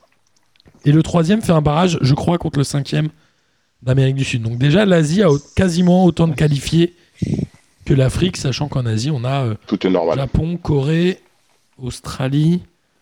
Euh, qui sont les clubs qui jouent régulièrement Nouvelle-Zélande, j'imagine. Ouais. Bon, voilà. Euh, voilà. C'est Euh, déjà bien, oui. Ouais, je suis en train- euh, hmm. Donc voilà. Après, Très bien. euh, Mais la Chine? Et la Chine, mais la... et la Corée du Nord aussi. et Corée, ouais. Il y a le, bah, il y a aussi, euh, il y a aussi le Qatar et l'Arabie Saoudite. Alors le Qatar fait partie du cinquième qualifié exactement d'office. Donc l'Asie aura bien cinq représentants, potentiellement 6. Et ils, ont, ils, ils surtout, ils ont surtout terminé premiers en plus de leur groupe. hein. Euh, je sais pas. Et ils sont- là, actuellement, ils sont, premiers, ils sont premiers de leur groupe, là, actuellement, le Qatar. Groupe E, premier, avec 16 points. Exactement. Euh, alors qu'est-ce qu'on a ensuite? Euh, On a ensuite la CONCACAF. Ah, La CONCACAF, j'ai essayé même- de... Oh, la je sais même pas ce qui se passe en CONCACAF, putain. La CONCACAF, c'est ultra complexe. Alors en gros, Ouais. il y, a des- il y a des tours en avant. plus de leur nom. Ouais, il y a des tours avant, euh, un peu compliqués. Il y a des tours qui se passent, alors il y en a au moins 3 ou 4. Et là, ils vont rentrer dans un championnat à 8 équipes. Ok Mais il y en a déjà 5 qui sont qualifiés, à savoir Mexique, USA, Costa Rica, Jamaïque et Honduras. Il y en a 3 qui sont qualifiés direct. Donc souvent, c'est Mexique, USA et souvent le Costa Rica. Et le quatrième doit jouer un barrage contre l'Asie. Ah oui, je crois que le quatrième joue un barrage contre le cinquième de l'Asie. Et le vainqueur de ça joue un barrage contre le cinquième de l'Amérique du Sud. C'est pour ça que l'Uruguay se qualifie quasiment à chaque fois à la Coupe du Monde. C'est parce qu'il gagne toujours ce barrage-là. D'accord, ok. Euh, Franchement, ouais. tu sais que j'ai pas, j'ai pas compris. Hein. Moi, je peux pas Ah, rebondir là-dessus, j'ai pas compris. Ouais, non, mais moi non plus. Non plus, j'ai pas compris. Mais, non, mais attends, dans, dans ce que tu dis là, du coup, le classement que j'ai sous les yeux. Pour sous-titrer cette partie de P2J, c'est possible ou pas? En fait, c'est une émission parallèle et satellitaire. C'est une autre émission. On, on vient parler de, de droits humains, de 6500 morts au Qatar, et on passe au CONCACAF à dire qu'il y a euh, 18 milliards de petites finales avec 5 préqualifiés. Non, en- Ouais. alors, il y a la Jamaïque dans les 5 premiers de, de ce grand groupe de 8. Exactement. Ouais. C'est quand même assez notable. C'est une nation qui, euh, en termes de football, euh, est quand même très rarement, très rarement vu. 98. Ouais. Ouais. Exactement. Peut-être que, euh, peut-être que du coup, s'il se Avec qualifie pour la Coupe dans du les Monde cages. 2022, Avec Barrett dans les cages. Exactement. Exactement. C'est vrai que la Jamaïque, ça avait été un peu la sensation à l'époque. Ouais. En tout Ouais, cas, euh, en tout cas, vous voyez, à chaque fois qu'on parle de ces éléments-là et de la Coupe du Monde, de la Coupe du Monde, des éliminatoires de Coupe du Monde, pardon, et notamment les matchs de l'équipe de France, on arrive quand même à tenir. Parce que nous en sommes. bah oui, parce qu'on parle de 1h34 tout sauf des matchs. Exactement. Je crois qu'on a pris Ça, je- 4 minutes sur France-Ukraine. et... Je m'en- En tout cas, messieurs, je vous remercie d'avoir fait cette émission avec moi. C'était un plaisir de vous avoir. c'est un Euh, plaisir. Amis auditrices et auditeurs, j'espère évidemment que vous avez pris autant de plaisir à écouter cette émission que nous en avons pris à la faire, tout comme Grégoire Margoton qui a du plaisir à prendre son interview et à vous la partager. Il est temps de terminer par le traditionnel kiff de la semaine et je propose de commencer par Mathieu qui est euh, moins régulier que nous. Euh, mon kiff de la semaine, eh ben, c'est d'être là euh, pour la deuxième fois euh, presque consécutive, puisque lundi dernier, je suis rentré en cours de jeu. Voilà, et puis d'être avec vous, tout simplement. D'avoir pu parler un petit peu, en effet, de, de, de cette Coupe du Monde au Qatar et de, et de, et de ses dérives, parce que c'est important. Euh, donc, euh, donc voilà. Après, j'ai eu un gros, gros kiff cette semaine, c'est que j'ai eu euh, mes trois invités pour, pour. Je fais un peu d'auto-promo, désolé les gars. Ouais, Je fais un peu d'auto-promo pour Meuf. J'ai eu trois invités pour Meuf mardi. On a du coup un ancien DTN du Cameroun. On a deux ex-internationales de- du Cameroun aussi. Et l'actuel adjointe sélectionneur du Cameroun mardi. Et franchement, c'est des gens d'une simplicité, d'une gentillesse et d'une ouverture euh, qui m'ont qui m'ont qui, qui m'ont vraiment surprise puisqu'on est sur, sur l'ultra haut niveau du football féminin. Et c'est des gens qui m'ont eu au téléphone, salut Mathieu et tout. Bah ouais, carrément, on est hyper content de faire ça. Euh, Enfin, voilà. Donc euh, c'était Attends, un si gros, gros Si t'avais dit salut Denis, il se serait trompé de gens, tu vois. Heureusement qu'ils t'ont dit salut Mathieu. Ouais, c'est qu'en plus, les mecs ils sont lucides, tu vois, en plus du reste. Exactement. Alors, Denis et Pierre sont figés. Alors, je ne sais pas si c'est euh, de mon côté, mais je vois. Non, non, mais je bouge très bien. Alors, quittez pas un instant, je vais juste relancer, ne bougez pas surtout. Et je vais essayer de temporiser. Ah, si, Denis est revenu. C'est Pierre qui est. Pierre, il Ouais, fait je suis jamais parti. Ouais. hein. Moi, je bouge aussi. Attendez, bougez pas, je relance. Mais en tout cas, je vais essayer de. Ah, ça y est, Pierre est revenu aussi. Incroyable. Euh, alors, Nous- donc, ok. hein. Et euh, Meuf, c'est un sacré kiff pour nous et on est content d'avoir ça dans notre timeline. Donc, merci à toi de nous proposer ce format et d'avoir eu cette idée. euh, Ça nous fait vraiment plaisir. Merci les gars, merci. Pierre, à toi. Alors, moi, j'ai un kiff pour euh, un, un- un Radio Merguez Co. Le, le, le dernier barbecue foot euh, pour, pour, Chri- pour Christophe Dubarry, notamment, qui, ah, qui a animé, animé le dernier podcast tout seul pendant plus de, de 20 minutes. Donc, euh, chapeau à lui. On l'embrasse. Quel courage. Fallait, fallait être courageux pour faire ça, t'as raison, Pierre. Voilà. C'est tout? Ah, et euh, ben, bien sûr, c'est d'être avec vous. Bah Euh, non, c'est nous d'être avec toi. vu que euh, j'écoute vos kiffs de la semaine quand euh, j'en entends parler, j'ai écouté euh, Fan- Fantôme, Ah yes un très, bon, un très bon groupe Ah oui que j'aime beaucoup. Voilà. Moi, Ah, j'ai pas encore écouté. Tu, tu peux nous envoyer le, le nom du groupe exact? euh, sur le chat C'est- euh, du Google C'est Fantôme avec un Ah, S et l'album. Fantôme, moi j'avais regardé, il y en avait plein. Et t'as aimé Pierre alors? Ah ouais, c'est top. Cool. Ah, lourd. Vas-y, envoie ça sur le, sur le chat. Euh, Denis, à toi. Yes. Euh, eh ben écoutez, comme niveau footballistique, les kiffs étaient très peu présents. Euh, idem pour les suites euh, du documentaire de Marie Portolano où finalement bah, tout rentrera euh, un peu dans, dans l'ordre, si je puis dire, vu que rien ne changera. Euh, ben, en fait, mon kiff, c'est juste qu'aujourd'hui, c'est l'anniversaire de Marcos, que je n'ai pas oublié. Qu'on embrasse. de celui de Miguel, pardon. Et du coup, bah, je Bon anniversaire, Marcos Et puis, bah, voilà, quoi, c'était mon kiff de la semaine. C'est euh, Feliz Cumpleaños. Hein? Euh, hein. Ouais, joyeux anniversaire, comme ça on est plus sobre et c'est mieux. C'est nos deux, euh, nos deux pédagistes portugais, évidemment. Un pour Benfica, Marcos, et un pour Porto, Miguel. Et c'était leur anniversaire à un jour d'écart. Peut-être tous les Portugais, ils sont nés entre le 28 et le 29 mars. On sait pas, on n'a pas de preuve de l'inverse. euh, C'est surtout qu'ils se suivent comme les clubs qu'ils supportent au Portugal, pareil. Exactement. Exactement. Donc s'ils étaient pour Rio Ave, ils seraient du 12, au- du 12 avril, c'est ça que tu es en train de dire. Parce que Rio Ave doit être à peu près 14e du championnat. Un truc comme ça. Ok. Gis. Gis, à toi.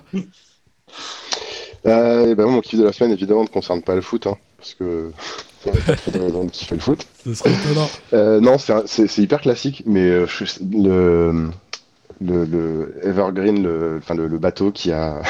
Oui.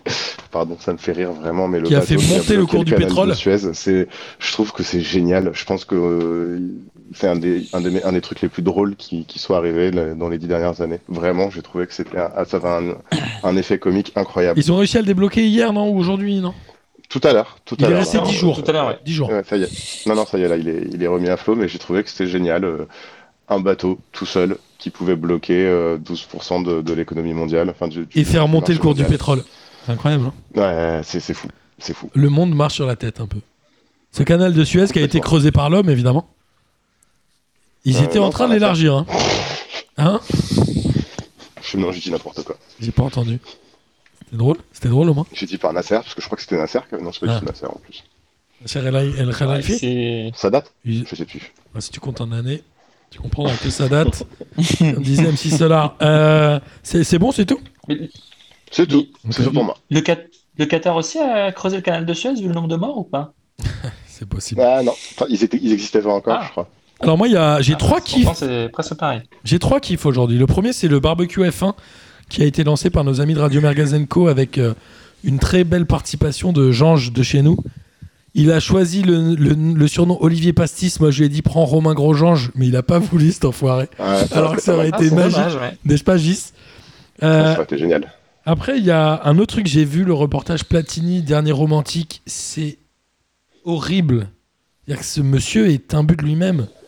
Je sais pas si vous Ouais. l'avez vu euh, présenté par, euh, par euh, comment il s'appelle, Hervé Matou. Pff, Platini qui dit en gros, bah, les mecs ont marqué l'équipe de France et Hidalgo, non, non, non, et j'ai fait partie de cette histoire. En fait, c'est que des trucs comme ça. Genre le coup franc d'Arconada, il dit, il était imparable. En fait, il est juste horrible ce monsieur. Et plus je le regarde, et moins je l'aime. Et j'espère qu'un jour il viendra pas chez nous. On, on en revient encore une, fois à cette Coupe du Monde euh, au Qatar. C'est fou quand même comme les mêmes personnes sont toujours présentes. Incroyable. Eh oui. Et il y a un autre truc, je me disais, le sport, euh, voilà, on charrie. euh, et souvent, quand les gens, je pense à ça parce que j'ai vu pas mal de reportages euh, ce week-end, notamment sur l'écologie, les trucs comme ça. Et souvent, quand on parle de taille, on parle en terrain de foot. Et quand on parle en, de d'eau, on parle de piscine. Genre, les mecs te disent, on a rasé euh, 30 hectares, c'est l'équivalent de 12. Alors, je dis n'importe quoi, vous allez de 12 terrains de foot. Ou un jean, ça consomme 25 litres d'eau, soit 12 piscines olympiques. Tu sais, c'est toujours des trucs comme ça. Ils donnent toujours Ah, ces petites pour références pour que. Non, mais c'est pour que surtout que tu arrives à te projeter. Parce que moi, si on me dit on a détruit 20 hectares de forêt, c'est un truc, je, je, je n'arrive pas à me représenter ce que c'est, tu vois. Bref, Tu, tu te convertis en piste de curling? Exactement. Là, et, ça me parle. Et ça me fait penser à Régis qui euh, vend l'équivalent d'une piscine olympique de bière à chaque soir. Et non. Et c'est un peu genre de truc. Facile. En tout On cas, a on a, détruit l'équivalent de trois comptoirs en zinc. Exactement. Et en tout cas, on a hâte, euh, on a hâte d'aller euh, chez Régis. Et j'espère le plus vite possible. N'est-ce pas, Pierrot? Ah bah, j'espère aussi, hein. Allez, on est chaud. Gis, t'es chaud aussi? De fou. De malade. De malade. Oui. Je suis sûr que Miguelito, il sera chaud. Ils ont de la Superboc chez Régis ou pas Ils ont, ils ont tout ce que tu veux. Ok, je- là, en fait, tu viens de me faire On va flipper, faire une j'ai pas liste. envie de on va dire. faire une liste alors. T'envoies une liste. Non, mais t'envoies une liste à Régis, il commande. Putain, mais Régis, c'est vraiment le meilleur. J'adore ces bars où tu choisis ce que tu as le droit de boire. C'est trop bien. En tout cas, on embrasse euh, évidemment Régis et euh, Géry aussi. Parce que ça fait longtemps qu'on n'en a pas parlé. Et euh, les gars, ça Lundi me- dernier, on en a parlé. Et j'ai des potes qui m'ont appelé pour me dire euh, Géry est de retour sur P2J. magnifique. On embrasse bien fort Géry. Et les gars, euh, à la semaine prochaine. À Ciao. la semaine prochaine. Salut à tous, Ciao, la bisous. Ciao les gars, ciao. Salut les fraîcheurs, bravo P2J, vive la Ligue 1. Bonsoir à tous les petites fraîcheurs. La crème de la crème. Bonsoir à tous et bienvenue. Bon, on m'a dit de venir, je suis venu. hein.